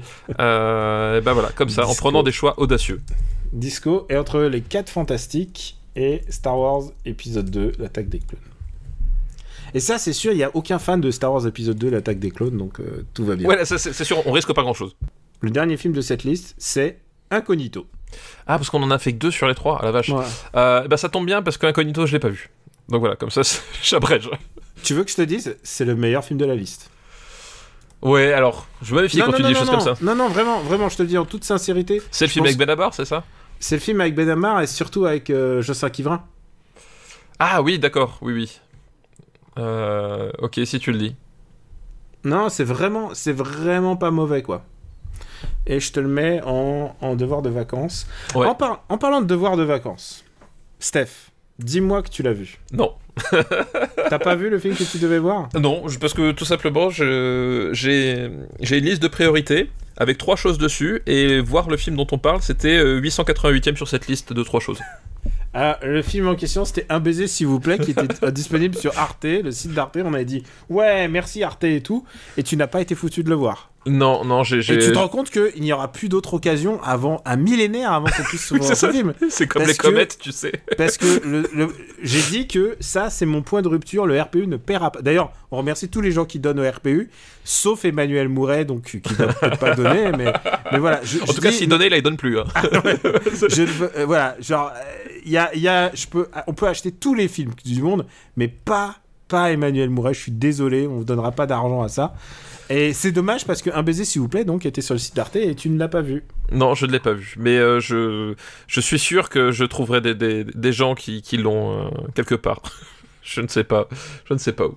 Ouais, ouais, ouais. Ah oui, oui, parce qu'évidemment, je veux pas, je veux pas payer, une- je veux pas payer un DVD hein, pour ça. Genre, il faut que quelqu'un nous le prête. Voilà. Ouais, oui, c'est comme, c'est comme, c'est comme, tu sais, quand tu, il y a quelqu'un qui m'a dit qu'il avait fait une retraite yoga et en fait, leur gourou leur a dit, écoutez, vous avez le droit, vous avez le droit de d'ouvrir un, un centre, mais il faut que ça soit de l'argent que quelqu'un vous prête et que vous, sans intérêt. Et genre, genre, pour pas des genre, j'ai dit, waouh, il faut trouver quand même quelqu'un de, de très, très, très généreux et très, et pas regardant du tout, quoi.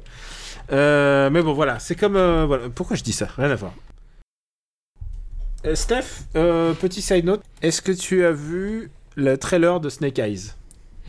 Euh, j'ai vu le non j'ai vu le teaser j'ai pas vu le trailer j'ai vu le teaser par contre et j'étais content parce que dans le teaser euh, la personne qui fait la voix off c'est Andrew Koji et, euh, et je suis toujours content d'entendre Andrew Koji même qu'on le voit l'espace de 5 secondes sur un plan Euh, c'est le héros de, de la série Warrior et donc euh, j'étais très content d'apprendre qu'il joue un, un sensei dans ce film là et qu'on entendait sa, sa voix off du coup non mais j'ai pas eu le trailer j'ai vu le teaser seulement Ah, Mais écoute, euh, ça y est, le, le trailer est disponible. C'est un, de nos- un de nos films les plus attendus en plus de, de cette saison. Je me méfie quand même beaucoup mais après après je pense aussi. Après, voilà, euh, on ne sait pas, mais je, je, je reste, on va dire, prudent. Et donc, on va remercier euh, Jean-Baptiste Ballier pour sa liste Merci Jean-Baptiste, effectivement, pour ta liste euh, thématique.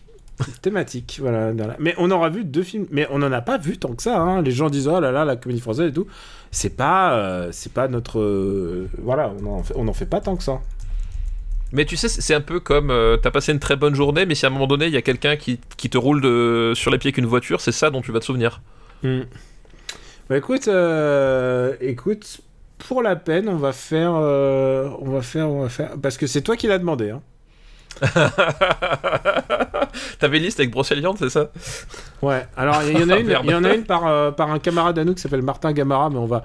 que- il y a le pack des loups euh, et il y a le pack des loups dedans et je. Alors, on a déjà fait Pack des loups. Bah, alors, ça dépend, Ouais. c'est quoi le troisième euh, mais, le troisième, troisième, je l'ai pas vu. Donc Ah on bon. va- Ah bah, du après, coup. après, je pense qu'il y aura beaucoup de, jeux, jeux- de films de, de cas de figure où j'ai pas Et après, est-ce qu'on veut vraiment être ce podcast qui envoie le mauvais message aux gens, c'est-à-dire qui passe des listes de fans de Michel Sardou? Je ne suis pas sûr. Ouais, mais on l'embrasse quand même. on va prendre une liste de nos fidèles qui s'appelle Manu Diesel, qui envoie littéralement 20 listes par semaine. mais écoute, moi j'aime ça parce que c'est quelqu'un qui se pose des questions, d'avoir des, des, des, des thèmes. euh, Voilà, j'aime bien. Et tu peux, tu peux faire des listes intéressantes. Et tu peux, c'est, des trucs qui se cogitent. Et lui, il en, fait- il en envoie très souvent. Donc on remercie Manu Diesel pour sa liste. Oui, Ouais. merci Manu Diesel pour ta liste, excuse-moi. J'étais perdu dans, dans la perspective de, de devoir évoquer Brocéliande. Qu'est-ce que j'ai pas fait? Et alors, euh, le... et alors, c'est des films, c'est il y a des films qui sortent en salle et qui valent moins que des DTV de Steven Seagal. Et ça, dans n'importe quel genre, reste plus qu'à les démarbrer. Effectivement, les démarbrés, je pense que c'est le, bon terme. Alors, il y a un film, je sais pas si tu l'as vu dans cette liste, c'est et bon, écoute, euh, ça vaut ce que ça vaut, c'est Les pierres à feu à Rock Vegas. Euh, c'est l'adaptation live, c'est ça? Ouais. Ah, j'ai pas osé. Honn- honnêtement, honnête- j'ai beaucoup de temps à perdre, hein, je suis fonctionnaire. Mais là, j'ai pas osé. Alors, je, je me demande ce que je me demande ce que c'est. C'était quoi déjà? C'était qui les acteurs? Parce que moi, je l'ai pas vu. Hein. Je, je te Bah, c'est pas, John Goodman ou c'est non c'est un autre? Euh, Rock Vegas euh, si ça- c'est John Goodman qui doit faire euh, Euh, c'est Marc Addy. ah non alors c'est pas C'est Marc Addy que vous avez déjà vu dans Le Roi Baratheon de Game of Thrones. d'accord ok effectivement Voilà. Parce qu'en fait, il y a eu plusieurs. euh, Parce oui il y en a eu plusieurs ouais c'est vrai ouais Je l'ai pas vu. Et alors, euh, pour le voir, alors, euh, je peux essayer de. Regardons. Qu'est-ce que me propose Just. ah mais c'est celui celui avec euh, le frère Baldwin Ouais, il y a un des Baldwin dedans. Il y a des Baldwin ouais c'est ça d'accord Tu l'as toujours pas vu. non non j'ai toujours pas non pas vu non plus j'ai toujours pas osé En fait, parce que. Ouais, voilà, en fait, il y a eu celui de 94 aussi, voilà. ouais c'est ça et c'est celui-là avec euh, John Goodman du coup Ah oui, celui-là, il fait un peu plus euh, DTV quand même. Ah bah, rien je me rappelle le traumatisme de la, tronche de Steven Baldwin, j'ai fait ok, je, sais que je veux pas voir ça. Il y a un truc, à, enfin un truc à dire, mais on va pas le faire. euh, bien sûr, on va pas le faire puisque on, l'a pas vu. C'est que il y a un truc intéressant avec euh, les pierres à feu, c'est que c'est toujours un euh, les pierres à feu, on s'en doute pas, parce que c'est toujours été, ça a toujours été catalogué comme dessin animé pour enfants et tout ça. Mais c'est qu'il y a toujours une part de commentaire social. C'est la grosse série de commentaires sociaux, plus encore que les Simpsons, des États-Unis. À tel point que quand il y a des comics aujourd'hui, ouais, ils réinterprètent aujourd'hui les, éle- les élections américaines ou ce genre de choses, ou alors les, les vétérans du Vietnam. Il y a beaucoup de choses comme ça, et en fait, c'est très très cryptique dans cette série. Donc, moi je dis, une critique de Las Vegas, pourquoi pas? J'en ai vu une dans le dernier euh, Zack Snyder. hein, je- je- Euh, ah oui, je, voilà. Est-ce que ça va aller vraiment jusque là Je suis pas certain que ce soit vraiment le projet. euh, Il faut rester ouvert. Oui, oui, bah oui, oui, oui, oui, oui. Va rester, euh, va rester ouvert. Est-ce que tu veux peut-être le deuxième film comme ça euh, Le deuxième film comme ça, tu, tu sauras à quelle sauce tu seras mangé. Le deuxième film, c'est un film de Julien Magna qui s'appelle Bloody Mallory. Je l'ai vu aussi. Celui-là, je l'ai vu. Bah oui. Bah bien sûr que tu l'as vu. Bah, bien sûr que je l'ai vu, évidemment. Bloody Mallory nous a tous marqués parce que il y avait la hit girl absolue de l'époque. Olivier Bonamy. Olivia Bonamy, euh, vraiment. euh, on- voilà, on a tous. euh, on est, moi, j'étais amoureux d'Olivia Bonamy. hein, je- Oh, Je crois qu'on on a tous eu notre, euh, effectivement notre phase. Voilà, je pense que tu n'étais pas tout seul. En plus, c'était cette époque-là où il y avait une vraie tentative de cinéma de genre. Alors, une vraie tentative. Attention. Non, une, une- une tentative concrète. Voilà, c'est ça que tu préfères. voilà, je, je choisis mieux tes mots parce que. Mais je pense Euh, que tu vas mieux, tu vas nous en parler en détail. Vas-y, moi j'ai eu mon quart d'heure, j'ai eu mon quart d'heure du bosque. Vas-y, parle-moi. En plus, j'ai pas tant assisté sur du bosque. Vas-y, parle-moi de, parle-moi de Bloody Mallory. Bloody Mallory, c'est- effectivement une, une tentative de vouloir faire du, du cinéma de genre euh, décomplexé.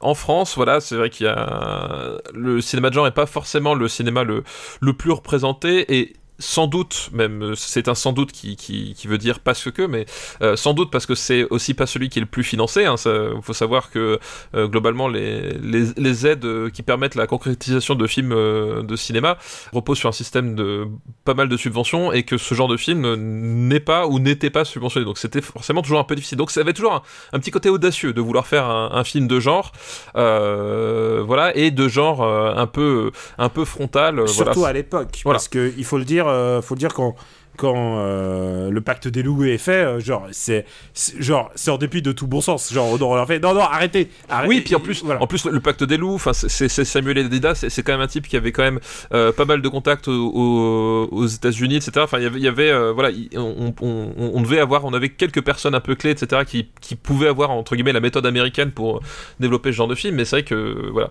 Et donc là Bloody Mallory c'est une espèce de tentative de se dire bah tiens Buffy contre les vampires ça cartonne. Euh, c'est vrai, c'était à l'époque. Voilà, c'était à l'époque. Et on va faire pareil au cinéma, mais on va le faire euh, de façon euh, plus fun encore. voilà, et le problème, c'est que je pense que leur matrice principale, c'était le barboyeur avec Pamela Anderson, quoi. non, en fait, je pense que non, non, non, je pense que leur, les mecs qui ont, qui ont, fait ça, je pense que c'est des fans de, c'est des fans de Carpenter, c'est des fans de James Cameron, c'est des fans de tout ça. Mais le problème, c'est que quand t'as pas, quand t'as pas les moyens, bah voilà ce que tu fais en fait, je pense. Hein. Bah, il y a un peu de tout, mais globalement, tu, euh, il y, a, y, a, beaucoup de choses qui, qui, posent problème dans Bloody Mallory.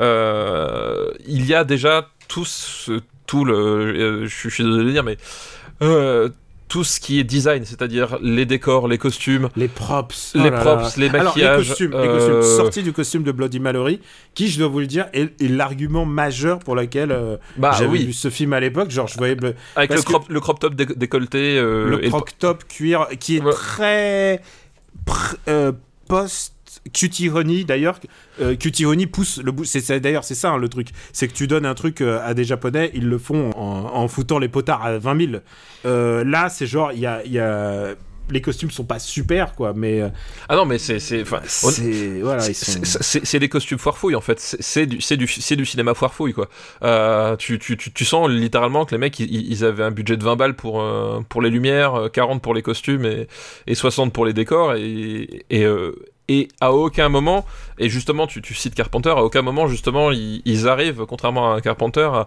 à, à exploiter cette façon. Non, non, je suis persuadé que les gens impliqués là-dedans euh, étaient fans de genre en fait. Je suis oui, sûr je, que je... c'était des fans de films de vampires. Je suis sûr que c'est des mecs qui ont, qui sans ont doute, la, oui, qui ont euh... la passion du cinéma et tout ça. Mais bah, bah d'ailleurs, le, le, le, réalisateur euh, Julien Magna, c'était un, un, chroniqueur de l'écran fantastique à l'époque.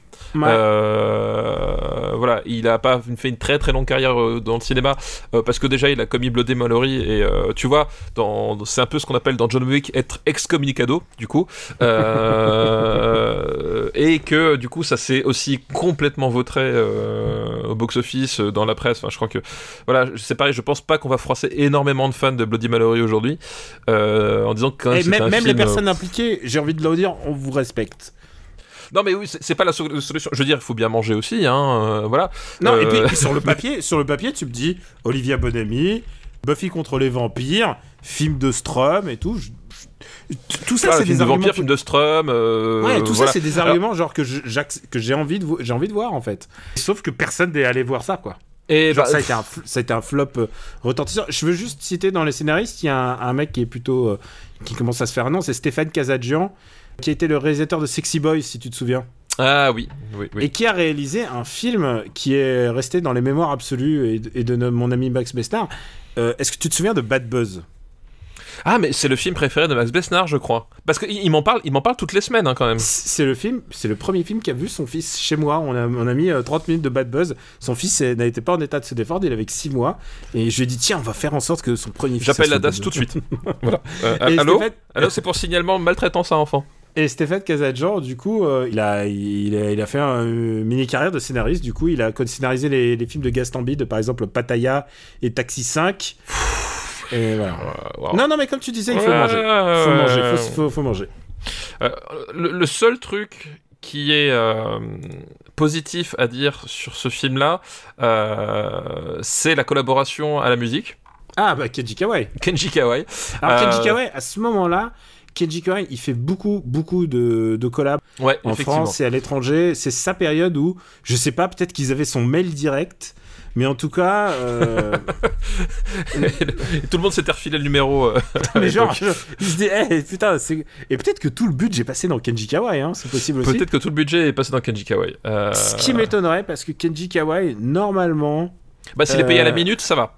Oui, voilà le, voilà, le truc, c'est que Kenji Kawai, quand il fait une BO, en fait, il fait des BO de 20 minutes, en fait. C'est et que t'achètes les disques, Ghost in the Shell, ça dure 30 minutes, hein, le disque. Oui, mais c'est 30 minutes euh, absolument. euh, c'est- oui, c'est un, thème, c'est un thème de ouf et tout ça. Mais, euh, ouais, sans doute, il a, dû, il a dû bien les facturer, je sais pas. Kenji Kawai, a, parce qu'il a, il a fait les musiques de Samouraï, je te rappelle. Oui, bah oui, oui, je sais bien. Je sais bien. Hmm. Euh, non, mais voilà, mais du coup, c'est parce que honnêtement, le- les, voilà, les costumes, les décors, c'est dégueulasse. Euh, les acteurs, f- f- ah, Olivia Bonamy, elle est incroyablement mal Bah, dirigée. Elle a, Euh. elle a, elle a sa carrière à. Je pense implosé. que- Je pense, que ça a été, je pense que ça a été un peu fatal à, à sa carrière. Ça a implosé. Parce que parce Euh, qu'à l'époque, à l'époque, elle avait joué, à- elle avait joué dans un, dans le Audiard, dans Sur mes lèvres. Elle avait Oui, joué, exact, ouais. elle avait joué dans le Claude Lelouch. Euh, genre, c'était la hit girl absolue. Tout le monde voulait euh, avoir Ouais. Claudia Bonamy. Et, et c'est vrai que ça, été compliqué après, quoi, du coup. Et là, il y a eu une espèce de, de vent, de vent. Je sais pas ce qui s'est passé. Elle est, euh, c'est Madame. euh, elle, elle est, elle est. euh, J'ai envie de dire plutôt l'inverse. Son mec, c'est Romain Duris. Ah oui, d'accord, ok. Ouais, c'est Romain Duris. D'accord, ok. Je ne savais pas, c'est un sacré couple, t'imagines? Ouais, je, écoute, je ne sais pas. C'est Mais un très, très beau couple. Mais ouais, euh, la, mise en scène, le, les dialogues, enfin je veux dire, tout est. C'est une espèce de, de, de, de, de, maelstrom de, de d'on ne sait quoi, de, d'influence ratée, de. euh, la lumière, je veux dire, tout est. Tout est raté, mais vraiment tout est raté. Euh, et puis c'était cette mode euh, à l'époque de, euh, bah, on, on est dans les dans les années Battlefield, Battlefielders, etc. C'était à l'époque où tout le monde filmait avec le, le, le cadre débulé penché La sur le côté. La. Ouais, euh, Ouais, et c'est. Honnêtement, il y a vraiment rien à sauver. C'est-à-dire que effectivement, tu peux juste dire Kenji Kawai, même si c'est un score qui honnêtement est très oubliable, euh, et se dire oui, euh, on fait du film de genre en France, mais si c'est pour faire ça, bah euh, oui, malheureusement, c'est pas comme ça qu'on va faire financer les suivants, quoi. C'est atroce. Le problème, de, le problème en plus de ce film, c'est que tout le monde en attendait autre chose. Enfin, je- enfin le cinéma de genre attendait une espèce de percée. Et, et, euh, et en fait, il fallait un film comme euh, Le Pack des loups, en fait. Oui, bah, bon, le, le pack des loups a aussi ses problèmes, mais effectivement, là on est sur un. même on, on- se foutait de la gueule euh, des effets spéciaux de. Comment s'appelle du, Mortal Kombat Annihilation. Vraiment, euh, les effets spéciaux ils sont du même calibre, hein. donc tu vois, on est vraiment sur un truc. C'est un, truc qui, déjà quand c'est sorti, donc c'est quoi, c'est au milieu des années 2000, hein, si je me souviens bien, déjà quand c'est sorti, c'était déjà ringard, mais ringard au sens euh, ringard comme il y a comme il y a 15 ans quoi. Donc euh, c'est pas que ça a mal vieilli, hein. c'est que c'était euh, c'était déjà complètement Déjà à l'époque, c'était Ouais. ouais, c'était la moquerie. déjà déjà à l'époque c'était c'était lamentable quoi. Il y a Julien Boisselier qui jouait dedans, putain. Euh, bah, peut-être, je te fais confiance. Non, mais j'ai un, ami qui a un crush sur euh, Julien Boisselier. Voilà, si tu veux Ah savoir. bah écoute, ch- voix- chacun son a- truc. Il y a une voix un peu nasillarde et on en a parlé, on l'a évoqué il y a pas si longtemps dans Je vais bien, ne t'en fais pas. C'est vrai, c'est vrai. C'est lui qui jouait Grenouille dans Ne vais bien, Je vais bien, ne t'en fais pas. Bon, on va classer Bloody Mallory puisque tu, Ouais. voulais, faire, tu voulais faire du bon cinéma de genre. euh. C'est toi qui l'as voulu, hein. Ouais, c'est vrai, c'est vrai. Et tu l'as voulu, tu l'as eu. Attention, voilà. Ton Bloody Malheureux. Ton, dit malheureux. Euh, oui, là, parce que là, j'ai j'ai vraiment malheureux, là. Euh, Un film de genre qui essaye, qui voulait être bien et qui est nul. The Ouais. Spirit, c'est mieux ou moins bien Putain, c'est chaud. hein. Euh, parce que, euh, en fait, en faut, faut vous dire qu'en dessous de The Spirit, il y a Ultraviolet. C'est un. euh, Ultraviolet, je me, demande, je, peux, je, je me demande si je préfère pas ça à Ultraviolet, mais je sais pas. Le truc, c'est Ultraviolet. C'est plus long, hein. C'est plus long, mais Ultraviolet, il y, a- il y a des idées, en fait. Euh, Il y a quelques idées. Elles sont toutes complètement à côté de la plaque. C'est toujours Mais- le même concept, hein. une belle Et- fille dans une belle combi. Hein. Et effectivement, c'est le même concept, c'est le même film. Mais il y a, y, a, y a quand même Mila Jovovich qui change de couleur de cheveux à volonté. Et ça, est-ce que t'as pas envie de voir ça? Non, je sais pas. Honnêtement, je vais pas me battre parce que c'est- vraiment du même calibre. hein, c'est Non, mais par exemple, qu'est-ce qui est. euh, C'est moins bien Samouraï, c'est sûr. euh, Parce que il- c'est pas aussi drôle que Samouraï. Je suis pas sûr. que- Euh, il est où Samouraï du coup? Samouraï est plus haut, il est 284. Je pense que. Putain, il est vachement haut. Euh, Je pense que je mettrais ça au-dessus. de- Gamer, me fait... Gamer me fait plus rire quand même. Je pense que je mettrais ça au-dessous de Gamer, mais au-dessus de The Spirit. Ouais, allez hop, Ouais. vendu. Et en plus, The Spirit aussi, même chose. Hein. Il est dégueulasse que- ce film. Dégueulasse, mais Scarlett Johansson en combi. et En combi ça. nazi, En effectivement. combi nazi, genre, genre c'est vraiment du cinéma de genre, un peu. Et venez les geeks et tout ça. Et tu sais qui l'a vu le jour, de- le, le 31 décembre au soir? Pouillot et moi. On y est allé, on est allé voir The Spirit. On s'est dit, on va passer une bonne soirée. On était bien cons en sortant. Bi- bizarrement, ça ne m'étonne pas. Tu vois, bizarrement, vous, vous étiez les, usual suspects. Il y a deux ailes. Bloody Mallory, deux ailes. Ok, deux ailes. Un R. Ok. Et il ne reste plus qu'un film. Oui, il ne reste plus qu'un toi film. qui l'as. euh, Alors vas-y, essaie de deviner le film. Euh, Est-ce que ce serait pas euh, Brocéliande par hasard? Ah, mais on va faire Brocéliande. Ah, bah, c'est super. Euh, oui, bah, c'est- super, eff- effectivement. Brocéliande, donc autre film de genre. En plus, ce qu'il y a de drôle, et, et tu, vas, tu vas comprendre pourquoi, c'est qu'au début, quand j'ai dit Brocéliande, je ne pensais même pas à ce film-là.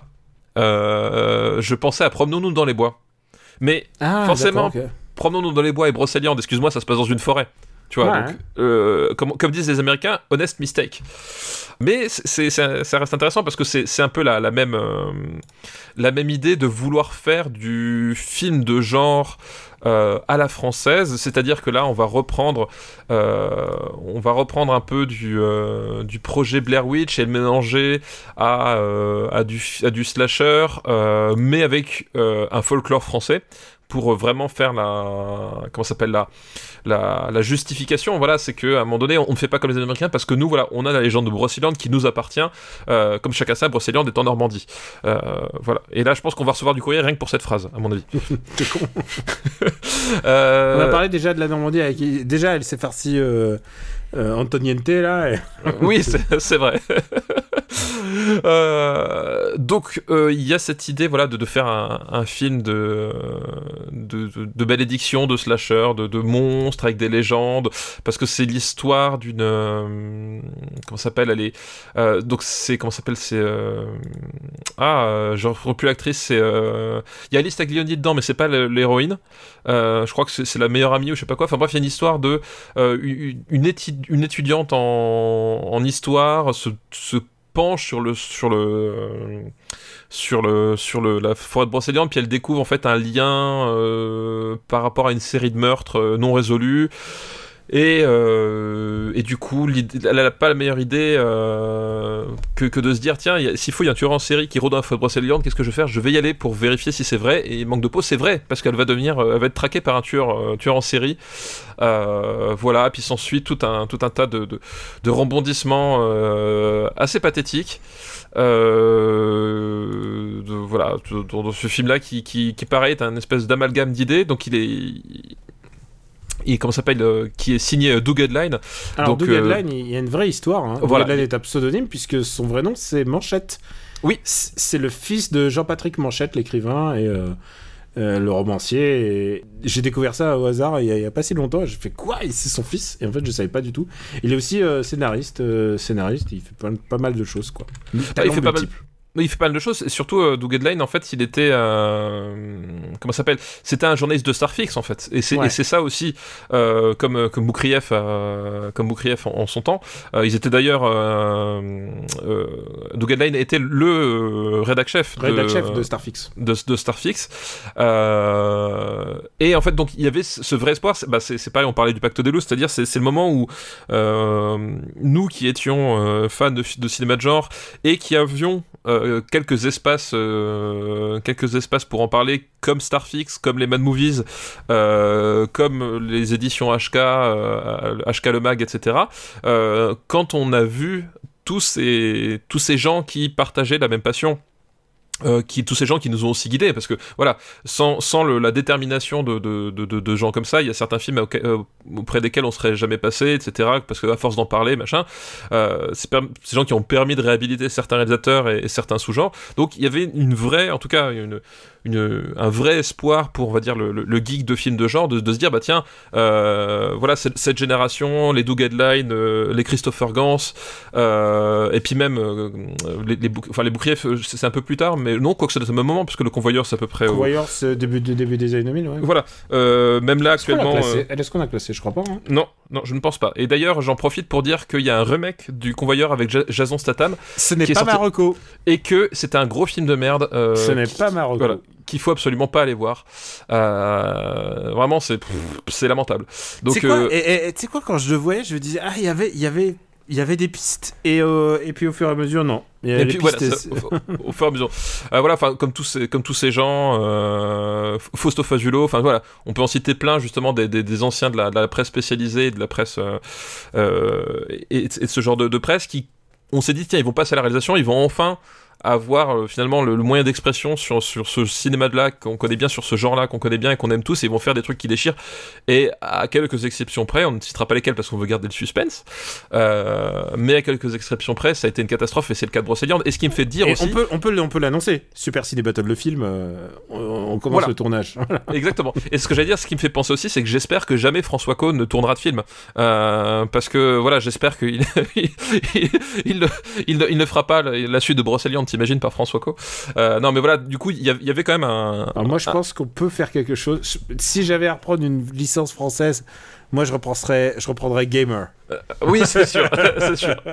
Donc, c'est tout ça pour, pour dire qu'il y avait quand même un vrai contexte autour de ce film-là. En tout cas, euh, on va dire, euh, pas à l'échelle du grand public, parce que voilà, c'est, par définition même euh, Starfix, Mad Movies, c'était pas des, publications qui, ou même HK, qui se destinent forcément à un très grand public, mais en tout cas, dans le, il y avait une vraie attente, je pense, de, de, tous les gens, tous les gens qui suivaient ce genre de presse, et ça a été une désillusion complète, parce que justement, finalement, ils tombaient dans, le, dans les travers qu'ils qui qu'ils arrivaient à dénoncer dans, dans leurs articles, c'est-à-dire cette espèce de cinéma globi-boulga, euh, euh, absolument, euh, absolument vite fait, mal fait, avec un imbroglio de, deux choses qui ressemblent à rien, et qui tombe dans le grotesque et le ridicule. Enfin, Brocéliande, c'est un film qui est... Qui a, il y a peut-être deux qualificatifs, c'est que c'est chiant et, c'est ridicule. Et, vraiment, il arrive à faire rien du tout. C'est-à-dire que la, la, moindre scène de peur, d'amorce, il euh, n'y a rien qui fonctionne, euh, tout, tout est laborieux. Et, et, justement, il tombe aussi dans ce piège-là, c'est-à-dire qu'à un moment donné... Il n'y a, veut... a, pas Kaji Kawai. Il n'y a, pas Kenji Kawai, effectivement. Et puis, tu sais, il, veut un, peu donner une certaine, de, une certaine substance, finalement, euh, à son film, euh, essayer de, justifier son, son existence, euh, un, peu, un peu comme. de façon bien plus réussie, hein, évidemment, mais je pense que c'était peut-être un des modèles à l'époque, un peu comme Candyman, en fait. voilà, Candyman, c'était un peu le même principe, où tu avais un personnage qui travaille dans une université, qui d'un seul coup travaille sur les légendes urbaines et remonte le, le fil des légendes urbaines et à travers une série de meurtres. Donc on est vraiment sur le euh, sur ce sur le même canevas hein. je pense que c'était le canevas principal. Sauf que euh, sauf que ça arrive pas du tout à la cheville de, de Candyman et que euh, et que tout s'écroule et que justement cette volonté de de surplanter cette espèce de de, de, fantasme de l'université française aussi alourdit énormément le film. Voilà cette peur de dire mais non mais regardez le, le, cinéma de genre ce n'est pas que un, cinéma de, de, de trip. Mais en fait non faut, faut y aller à l'instinct. Enfin il y avait il y a vraiment un truc euh, tu, sens une espèce de vieux complexe de se dire mais faut que je justifie l'existence de ce film et que euh, faut que ce soit faut que ce soit un vrai film de cinéma. Il y a vraiment un truc. Il n'arrive pas à résoudre ce paradoxe là. Euh, il n'arrive pas à retrouver la. il y a ni la rigueur d'écriture pour permettre ça, ni la spontanéité d'un cinéaste comme comme Carpenter pour citer le, modèle à, tous ces gens là. et tout s'écroule et et c'est et c'est le problème, c'est que c'est au final, c'est que c'est même pas drôle à regarder. C'est-à-dire que Ouais. Brocéliande. C'est qu'on sait que c'est même pas drôle et on se fait un peu chier même. C'est pas drôle et c'est super chiant. Euh, c'est vraiment vraiment euh, vraiment super chiant et, euh, et tout voilà et c'est un film qui même pour se marrer, voilà, on, dépasse, on n'arrive pas au cap du danar, on est juste dans le mauvais film de genre et, et ben voilà et ça fait ça fait assez mal quoi. Écoute, je... aucune objection. Je... Qu'est-ce que j'ai? C'est vraiment pas bon. Et il y a un détail aussi, je veux pas être accabler le, le truc, le projet, mais il y a un problème de tous ces films-là et, et- et souvent propre au- à, à ce cinéma de genre-là, c'est l'acting. Il y a, pas- il y a pas de... ils- Enfin, Ah non, mais les, les- ouais, les, les acteurs, les acteurs, ils sont, enfin, je sais pas leur faute forcément. Il y a Alice Denis en plus qui a fait carrière derrière, mais, mais euh, clairement ils, ils sont mal guidés. Clairement, il y a un vrai problème et c'est pour ça que quand on voit un film de genre et qu'en plus les acteurs sont au rendez-vous, c'est quand même assez agréable. Là, là, clairement, ils sont pas là. Euh, Non, oui, c'est justement, non, mais- et justement, c'est pour ça que beaucoup, euh, ça repose beaucoup sur l'héroïne Chloé là, euh, qui est jouée par Elsa Kikoin. Il y a beaucoup, euh, beaucoup de tout le film repose sur elle et, et, et, tu sens qu'elle est pas à l'aise quoi. Tu sens que. Bah, oui, oui, tu sens qu'elle est pas laide. Le personnage d'Alice Taglioni, qui, honnêtement est utilisé parce que c'est Alice Taglioni, donc c'est-à-dire que c'est quand même une jolie fille, quand à un moment donné, on, lui, on lui donne pas de substance à, à jouer. Voilà, il y a plein de trucs. Euh, tu vois, même, même le, folklore celtique, parce qu'à un moment donné, il y a toutes ces scènes où ils sont dans, la forêt, puis ils découvrent l'espèce de monde souterrain.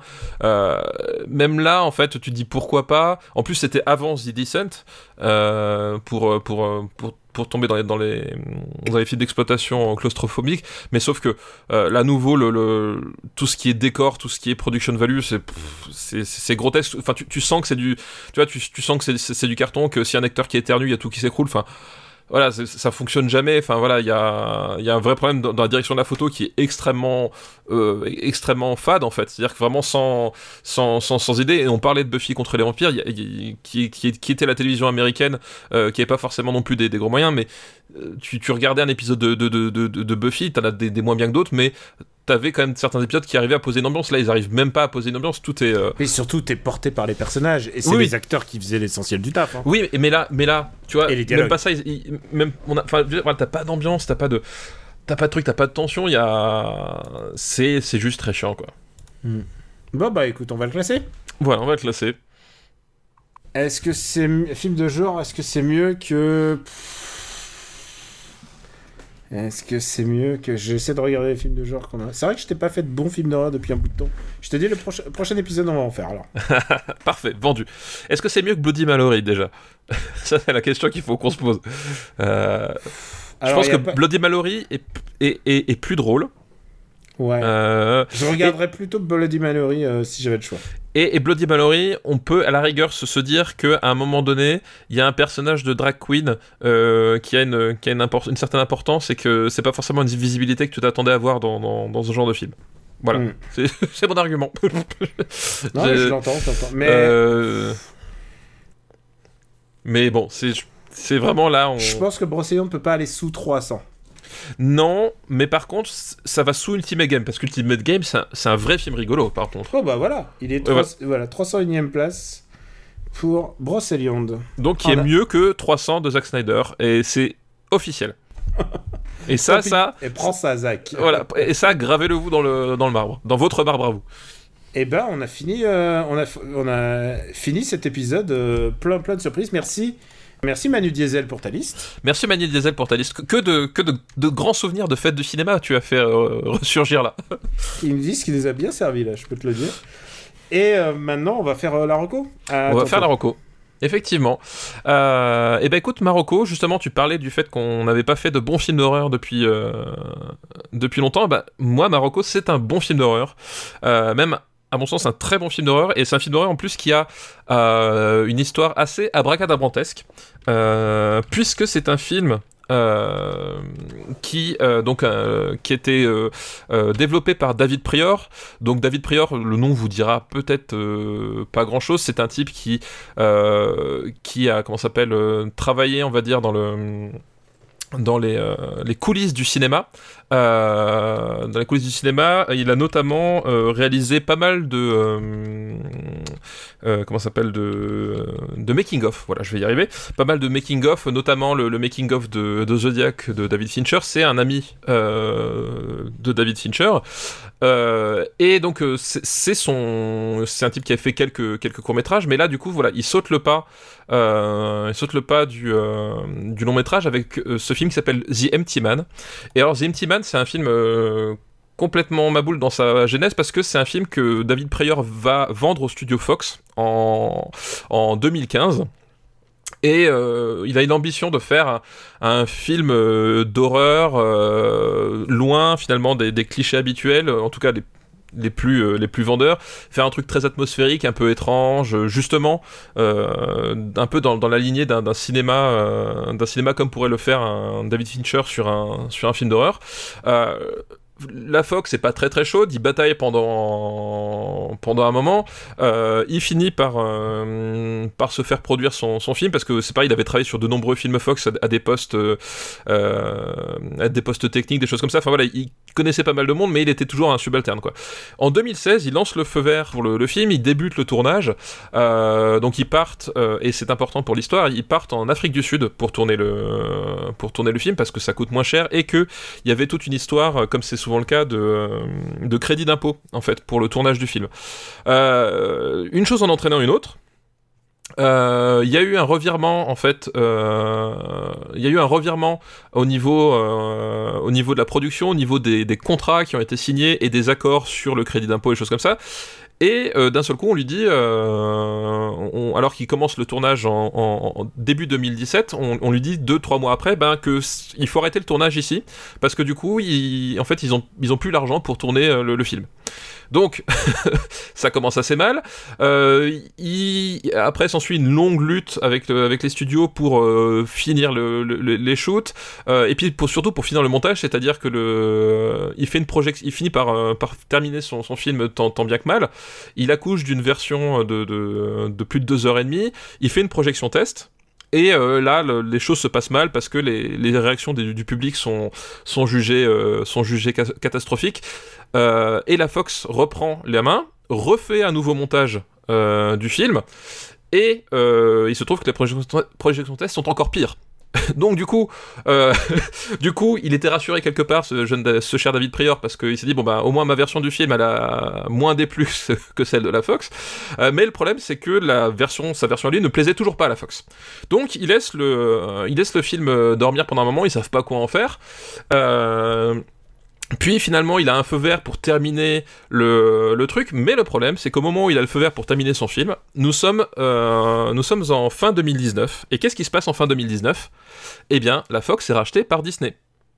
Et là, il reçoit un mail et on lui dit eh ben écoute c'est pas compliqué euh, dans le rachat de la Fox par la Disney tu en fait euh, il faut savoir Empty Man c'est le dernier film officiellement estampillé 20th Century Fox de l'histoire et en fait, euh, on, il reçoit un coup de fil en lui disant bah, c'est pas compliqué dans le cadre de ce rachat, euh, ton film n'intéresse pas Disney, mais ton film n'intéresse pas la Fox non plus. Par contre, euh, vu qu'on a plein on a engagé pas mal de frais, que on, a, on a quand même trois heures de films qui sont tournés, etc. On te laisse, euh, alors je sais plus si c'est deux trois, deux trois semaines pour le terminer, et si à telle date tu ne rends pas un montage définitif, ça passe officiellement à la poubelle. Donc déjà bonne ambiance. Euh, donc il finit son film. Disney euh, récupère son film. Là pas de bol, c'est la pandémie. Bon, la pandémie se passe, on arrive en, fin 2020 et Disney sait pas quoi faire du film. Euh, donc du coup, il, prévoit de le sortir à l'été, puis il le repousse. Puis après, il y a le spectre de la nouvelle pandémie qui arrive. Du coup, tout le monde est emmerdé, personne sait quoi faire de film. Et du coup, qu'est-ce qui se passe? Ben le film atterrit directement sur Disney+, euh, un peu caché dans les derrière la, Reine des Neiges 28 et Iron Man 42, et personne ne sait qu'il est là. Et, euh, donc ce film-là, Empty Man, est un film exclusif à Disney Plus à cause de ces raisons-là. Euh, et en fait, c'est à mon sens une vraie perle du cinéma d'horreur parce que c'est un film qui à la fois extrêmement érudit sur le cinéma d'horreur, c'est-à-dire que euh, voilà l'histoire globalement, c'est que on il y a une légende urbaine auprès de auprès de, de, de, de- de- des- jeunes qui s'appelle le Empty Man euh, qui veut que en fait c'est quelqu'un enfin c'est une espèce d'entité on sait pas exactement ce que c'est. Quand tu l'invoques euh, au bout de X jours il, il- tu commences à l'entendre puis tu commences à le voir puis il vient te, il vient de prendre ta vie. Donc sur le papier comme ça ça a pas l'air super original. Et on suit en fait un, un détective privé qui va rechercher un des un jeune qui a disparu et découvre qu'en fait sa disparition est liée à ce fameux Empty Man. Et donc c'est un film extrêmement érudit parce que justement avec ce pitch de base qui ressemble littéralement à, un mix entre Souviens-toi l'été dernier et, euh, et Ring. Voilà. Euh, et ben le film c'est pas du tout ça. Et en fait il, va passer par plein de phases différentes du cinéma d'horreur en, en reprenant les codes euh, voilà du slasher, du, film atmosphérique, du giallo. Il y, a, une scène de purement giallo, etc. Et à chaque fois il, va te dire bah tiens t'as l'impression que le, film va aller dans cette direction et puis finalement il y a un twist que ce soit euh, dans l'écriture euh, ou tout simplement dans la mise en scène qui va embarquer le film vers une autre atmosphère, vers quelque chose de différent, et en fait tu vas être sans arrêt déstabilisé, pas savoir où, euh, où, où- où aller, et petit à petit, sans que tu t'en rendes compte, tu vas, en fait, va s'installer vraiment un- une atmosphère vraiment ultra pesante, ultra bizarre, et d'autant plus inquiétante que tu, n'as aucune idée de là où finalement le film a envie de t'emmener. C'est-à-dire que à tout moment tu te dis ah oui je sais comment ça va se finir et puis en fait non. Et, euh, et vraiment y y a ce- ce- cette érudition est, est vraiment super bien empl- employée et c'est là où je parlais de David Fincher tout à l'heure, c'est que tu sens qu'effectivement euh, c'est un type qui a collaboré avec Fincher, qui a beaucoup utilisé le cinéma Fincher parce qu'il y a vraiment en termes de mise en scène un mélange entre du John Carpenter et du David Fincher. Donc autant dire que dans ma bouche, c'est- forcément euh, voilà, c'est- forcément positif. Et c'est super bien mis en scène. Et, c'est un et, et ça vraiment t'as un, sentiment de terreur un peu à la It Follows. Tu vois ce que je veux dire? C'est-à-dire que c'est un Mhm. film qui va pas être dans le jump scare qui va pas être dans le dans le gore mais qui va vraiment être dans cette atmosphère très lourde très lancinante et ce, ce sentiment de, de piège qui se referme sur toi sans que tu te rendes compte. Et au moment où tu où tu te rends compte que t'es pris au piège, c'est déjà trop tard, et là d'un seul coup les choses s'emballent et t'as voilà, t'as la terreur à, l'état brut. Et ce qui est marrant, c'est que du coup, il y a beaucoup de films comme ça, on pense notamment à Hérédité, à euh, Midsommar, euh, à tous les films de ce type-là, cette espèce voilà de euh, de, de, de nouvelle horreur euh, euh, contemplative que, que j'aime euh, que j'aime énormément. Et ce qui est drôle, c'est que du coup, il a été développé avant Hérédité, c'est-à-dire qu'au début, tu peux dire ouais, c'est juste un mec qui s'amuse à faire Hérédité. C'est juste que non, il a été tourné avant, développé avant, et en fait, il a mis il a mis ben 5 ans à sortir. Bah, il était en production hell, ouais. Voilà, exactement. Et, euh, et c'est vraiment un truc qui, fonctionne hyper bien. C'est vraiment une, ambiance euh, de, folie avec. euh, voilà, je, je vais pas citer plus de références parce que sinon ça, vous donnerait trop d'indices, mais vraiment il y a cette idée de, s'abandonner dans ce, film-là et de se laisser porter et voilà ce sentiment de, de, terreur sourde, lancinante, euh, mais inexorable. Et, j'ai trouvé ça au début. Honnêtement, le film démarre et tout, tu dis ouais, l'intro l'intro est très bien, puis ensuite tu dis ouais, où est-ce que ça va, machin, puis en fait, tu te laisses embarquer. Alors évidemment, ça, voilà, ça dure 2 heures, euh, 2h20 euh, du coup le, montage final, Euh, mais il y a un truc vraiment unique et vraiment, voilà, moi c'est un film qui m'a marqué, c'est-à-dire que ça faisait longtemps que j'avais pas fini un film d'horreur où je repensais à ce que je venais de voir, je repensais à la fin, je repensais à des, séquences, je repensais à la façon dont les choses s'emboîtent, je repensais à, voilà, à ces, personnages qui étaient prisonniers de cet univers complètement bizarre, euh, et c'est un vrai coup de cœur de, de cinéma d'horreur, et je, c'est d'autant plus important à mon sens de, de vous en parler, de vous encourager à le voir, que c'est considéré comme un fond de catalogue sur Disney Plus en fait. Euh, alors que là, pour le coup, euh, voilà, on a Ah, vu c'est sûr qu'on en a moins entendu parler que Loki. Voilà. Ou, ou que Camping, qui arrive sur Disney Plus ça. dans deux semaines. Voilà, mais tu vois, typiquement dans, dans la lignée des des, des, euh, des Invisible Man aussi. Voilà, on avait parlé beaucoup d'Invisible Man, qui est un film qui nous a beaucoup plu l'année dernière à, à toi et moi. On, on est dans cette ligne-là et c'est à mon sens tout aussi réussi, mais alors que ça parle pas du tout de la même chose, c'est pas les mêmes thèmes, etc. Mais c'est un vrai film d'horreur qui a vraiment des trucs à raconter, qui les raconte très très bien et qui mérite beaucoup mieux que d'être paumé au fond du putain de catalogue de Disney qui aurait vraiment mérité une, sortie en salle. Enfin, j'aurais aimé vivre cette expérience en salle. Euh, voilà, donc je vous encourage vraiment à voir Empty Man, euh, qui était un de mes coups de cœur. En plus, au début, je l'ai regardé. Voilà, comme dit, on me dit ouais, il y a un film sur Disney ça devrait te plaire. Bon, la personne qui me l'a dit, je lui ai fait confiance. Euh, bah, j'ai bien fait. voilà, donc c'était. euh, Tu sais quoi, tu mets, on met beaucoup l'emphase euh, parce qu'on discute sur les films et sur nos désaccords, mais euh, sur les films de genre, et sur les films d'horreur et sur, en général, on est assez d'accord. Je me souviens de ta recommandation de Vigile, c'était Oui. super. Ouais. Je me souviens que on a eu Invisible Man. Il y avait pas si longtemps le slasher, le slasher australien euh, qui s'appelle euh, merde, le sèche Non, pas Sacher, le Revenger euh, Nightingale. Il y avait Nightingale il y a pas si longtemps. Euh, on est, on est globalement d'accord sur plein de, sur plein de choses comme ça. Vraiment, vigile, vigile. Je passe un très bon moment. Et, et souvent, c'est pas des films qui sont, c'est pas des films vides de sens. C'est des films qui ont une, tout, enfin, tous ceux que tu m'as recommandés, ils ont, enfin, ils ont une direction, ils ont quelque chose à exprimer. Et ça, c'est peut-être la chose que j'aime le plus. Et c'est peut-être pour ça d'ailleurs que dans les années 2010, peut-être que ça a surpris quand on l'a fait à l'époque, mais euh, euh, bah, que It Follows est si bien classé. Que Bah It oui, oui, Follows, euh, ouais, ça- tout à c'est un fait. film très représentatif de son époque. Tout à fait. Euh, moi, pour ma part, je vais recommander, je vais recommander un autre film, et c'est un film qui a été recommandé par Benjamin François. Oula, et. Double tranchant, et là. Non, et si ça a été recommandé par Benjamin François, ça veut dire un- une chose, ça veut dire qu'il l'a vu avant. C'est pour ça. Il y a une seule- et effectivement, il l'a vu avant parce que chez lui, c'est sorti sur Amazon Prime, mais pas en France. C'est le... On est un des rares pays où Ah oui, on a vraiment Metal, c'est ça on a eu droit à une sortie en salle. Allez-y maintenant, parce que d'ici à ce que bah, ça sorte, je suis pas sûr qu'il y aurait beaucoup de gens.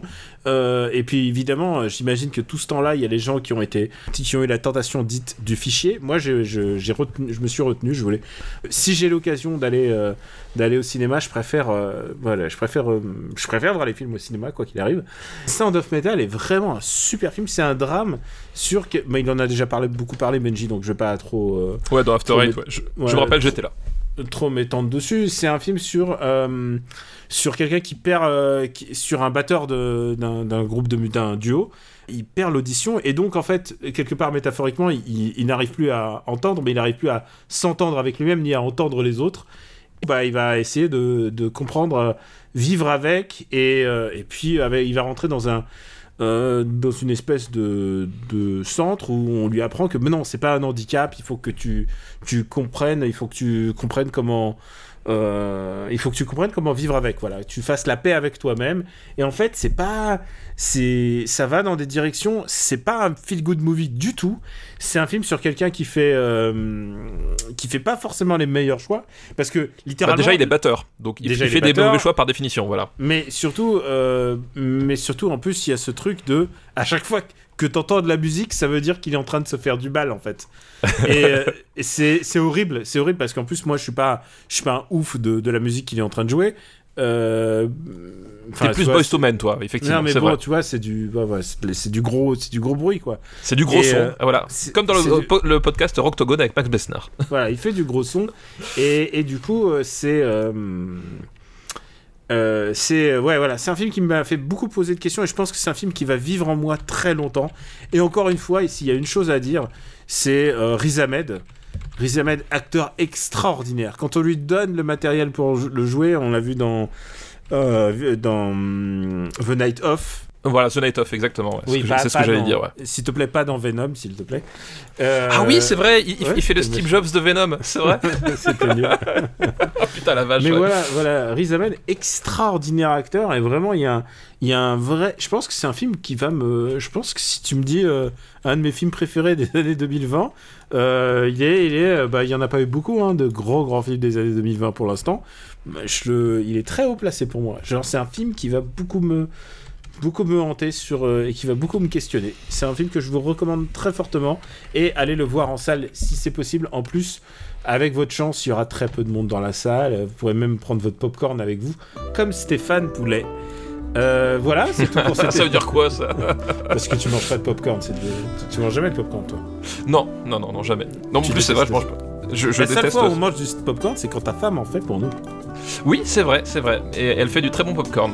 J'ai hâte, euh, j'ai hâte de, de revenir chez toi. Euh, c'est un message que j'ai lancé déjà à, à toi et à ta femme par SMS pour savoir les, les horaires disponibles. C'était Hyper Ciné Battle, c'est fini. On vous remercie beaucoup de nous soutenir sur patreon.com slash RPU où vous pouvez retrouver les podcasts à l'avance euh, quand ils sont, dès qu'ils sont montés. Et, euh, et puis euh, merci de votre soutien. Euh, bon, pas la peine de nous présenter en fait. C'est bon. Je pense non, que vous, savez qui nous sommes maintenant. Surtout si vous êtes arrivé là, vous avez compris un peu qui on était. C'est. J'espère. Tu sais quoi, la prochaine fois, on fera les présentations au début, c'est genre à, à l'épisode 148, on va, on va se prendre. Il y a plus. Alors, et rappelons-le, il y a plus beaucoup d'épisodes avant l'épisode 150. Et qu'est-ce qui se passe à l'épisode 150 Les années 50. Les années 50, voilà. Donc on- j'ai déjà commencé à recevoir quelques listes des années 50. C'est quoi Ça va être compliqué, hein Parce que c'est- quand même à chaque fois des gros gros films et tout. Tu fais, oh putain, tu... par quoi on va attaquer? On pourrait pas, genre, juste faire. euh, genre les gens. les- Ah, c'est mon fils. Non, c'est pas mon fils. On, Ah, on il- pourrait, Il t'envoie SMS, c'est ça? On pourrait pas faire. euh, on pourrait pas faire juste les gendarmes de Saint-Tropez. Non, parce qu'il n'y a pas les gendarmes de Saint-Tropez. Enfin bref, euh, les années 50, ça va être trépidant. Merci en tout cas de nous suivre pendant ces années 2000 qui ont été très surprenantes. hein. Euh, je dois dire que je, je savais pas qu'est-ce qu'allait être cet épisode avant de, commencer et finalement euh, ça nous a emmené dans des directions inattendues. Exactement, la, surprise toujours, mais c'est la clé d'un couple qui fonctionne.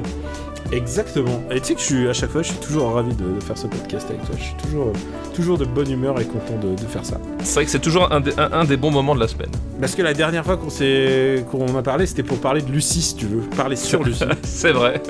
C'était pas. Si, c'était. C'était, mais c'était pas. Tu vois ce que je veux dire. Exact, je, je- je comprends, je n'en Voilà. dis pas plus. La master list est disponible sur le site euh, internet supercinébottle.fr et euh, vous pouvez nous retrouver bah, sur euh, Apple Podcast et euh, toutes les applis dédiées. Et voilà, on vous remercie de nous soutenir. Merci de nous soutenir et de nous écouter, de nous partager. Merci à vous tous et on vous dit à très très très bientôt. Ciao Ciao à tous, merci, merci.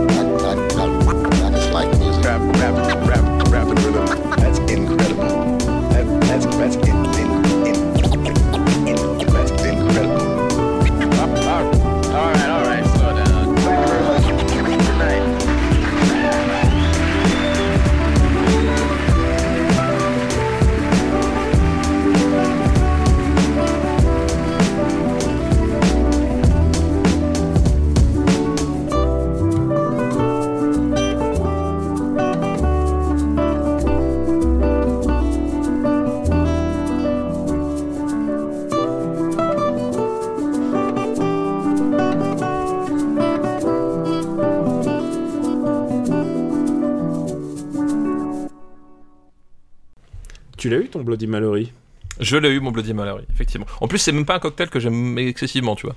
Non euh, Attends, attends. Euh, c'est quoi ton cocktail préféré Euh, mon cocktail préféré, je pense à être Margarita. Alors, une amie m'a appris la technique. Et demander, contrairement aux pizzas, du coup. faut demander le Mai Tai en fait. Parce que le Mai Tai, c'est celui qui est le moins loupé statistiquement. Ah ouais Genre, si tu regardes la statistique, c'est celui qui a le moins de chances d'être foiré parce que c'est le plus simple à faire. Ou alors Sex on the Beach parce que c'est vraiment, c'est vraiment des goûts euh, faciles quoi. D'accord, ok, bah écoute, je sais. Non, mais j'ai- j'ai- j'aime bien voilà le, le Margarita parce que ben parce que je suis un, un fan de un fan de tequila et de citron, donc euh, finalement ça, ça va bien avec les deux quoi. Écoute, super cocktail battle. Super cocktail battle, exactement. Un, un podcast à budget de 200 euros. Allez, bisous Loulou, euh, je vais couper. Ouais, coupons. Et d'ailleurs, du coup, je propose que le film à deviner pour les Ah oui, pour, oui, le, c'est vrai. pour le jeu, à mon avis, ce sera camping. Parce que les Ah bah gens oui, s'attendent à ce, que- à ce que tu le défendes. Euh, tu vois, je pense qu'il y a, il y a un Je vrai twist c'est à ça, faire jouer. twist, oui. Ça, Ouais, alors que- exactement. Alors que si on leur dit Bloody Mallory. Oui, voilà, si, on- si on leur dit Blo- Bloody Mallory au Brocéliande, ils vont dire ouais, c'est la fin de classement, etc. Ouais. Là, je pense qu'il y a des gens qui vont se poser la question, genre ah putain, il va peut-être atteindre le milieu, tu vois. euh, Hmm. C'est Je clair. pense que ça c'est peut, être clair. assez, ça peut être assez rigolo. Allez, bah. je coupe. Euh, aïe. Je l'ai, je, je l'ai compris, je l'ai compris. Une production RPU.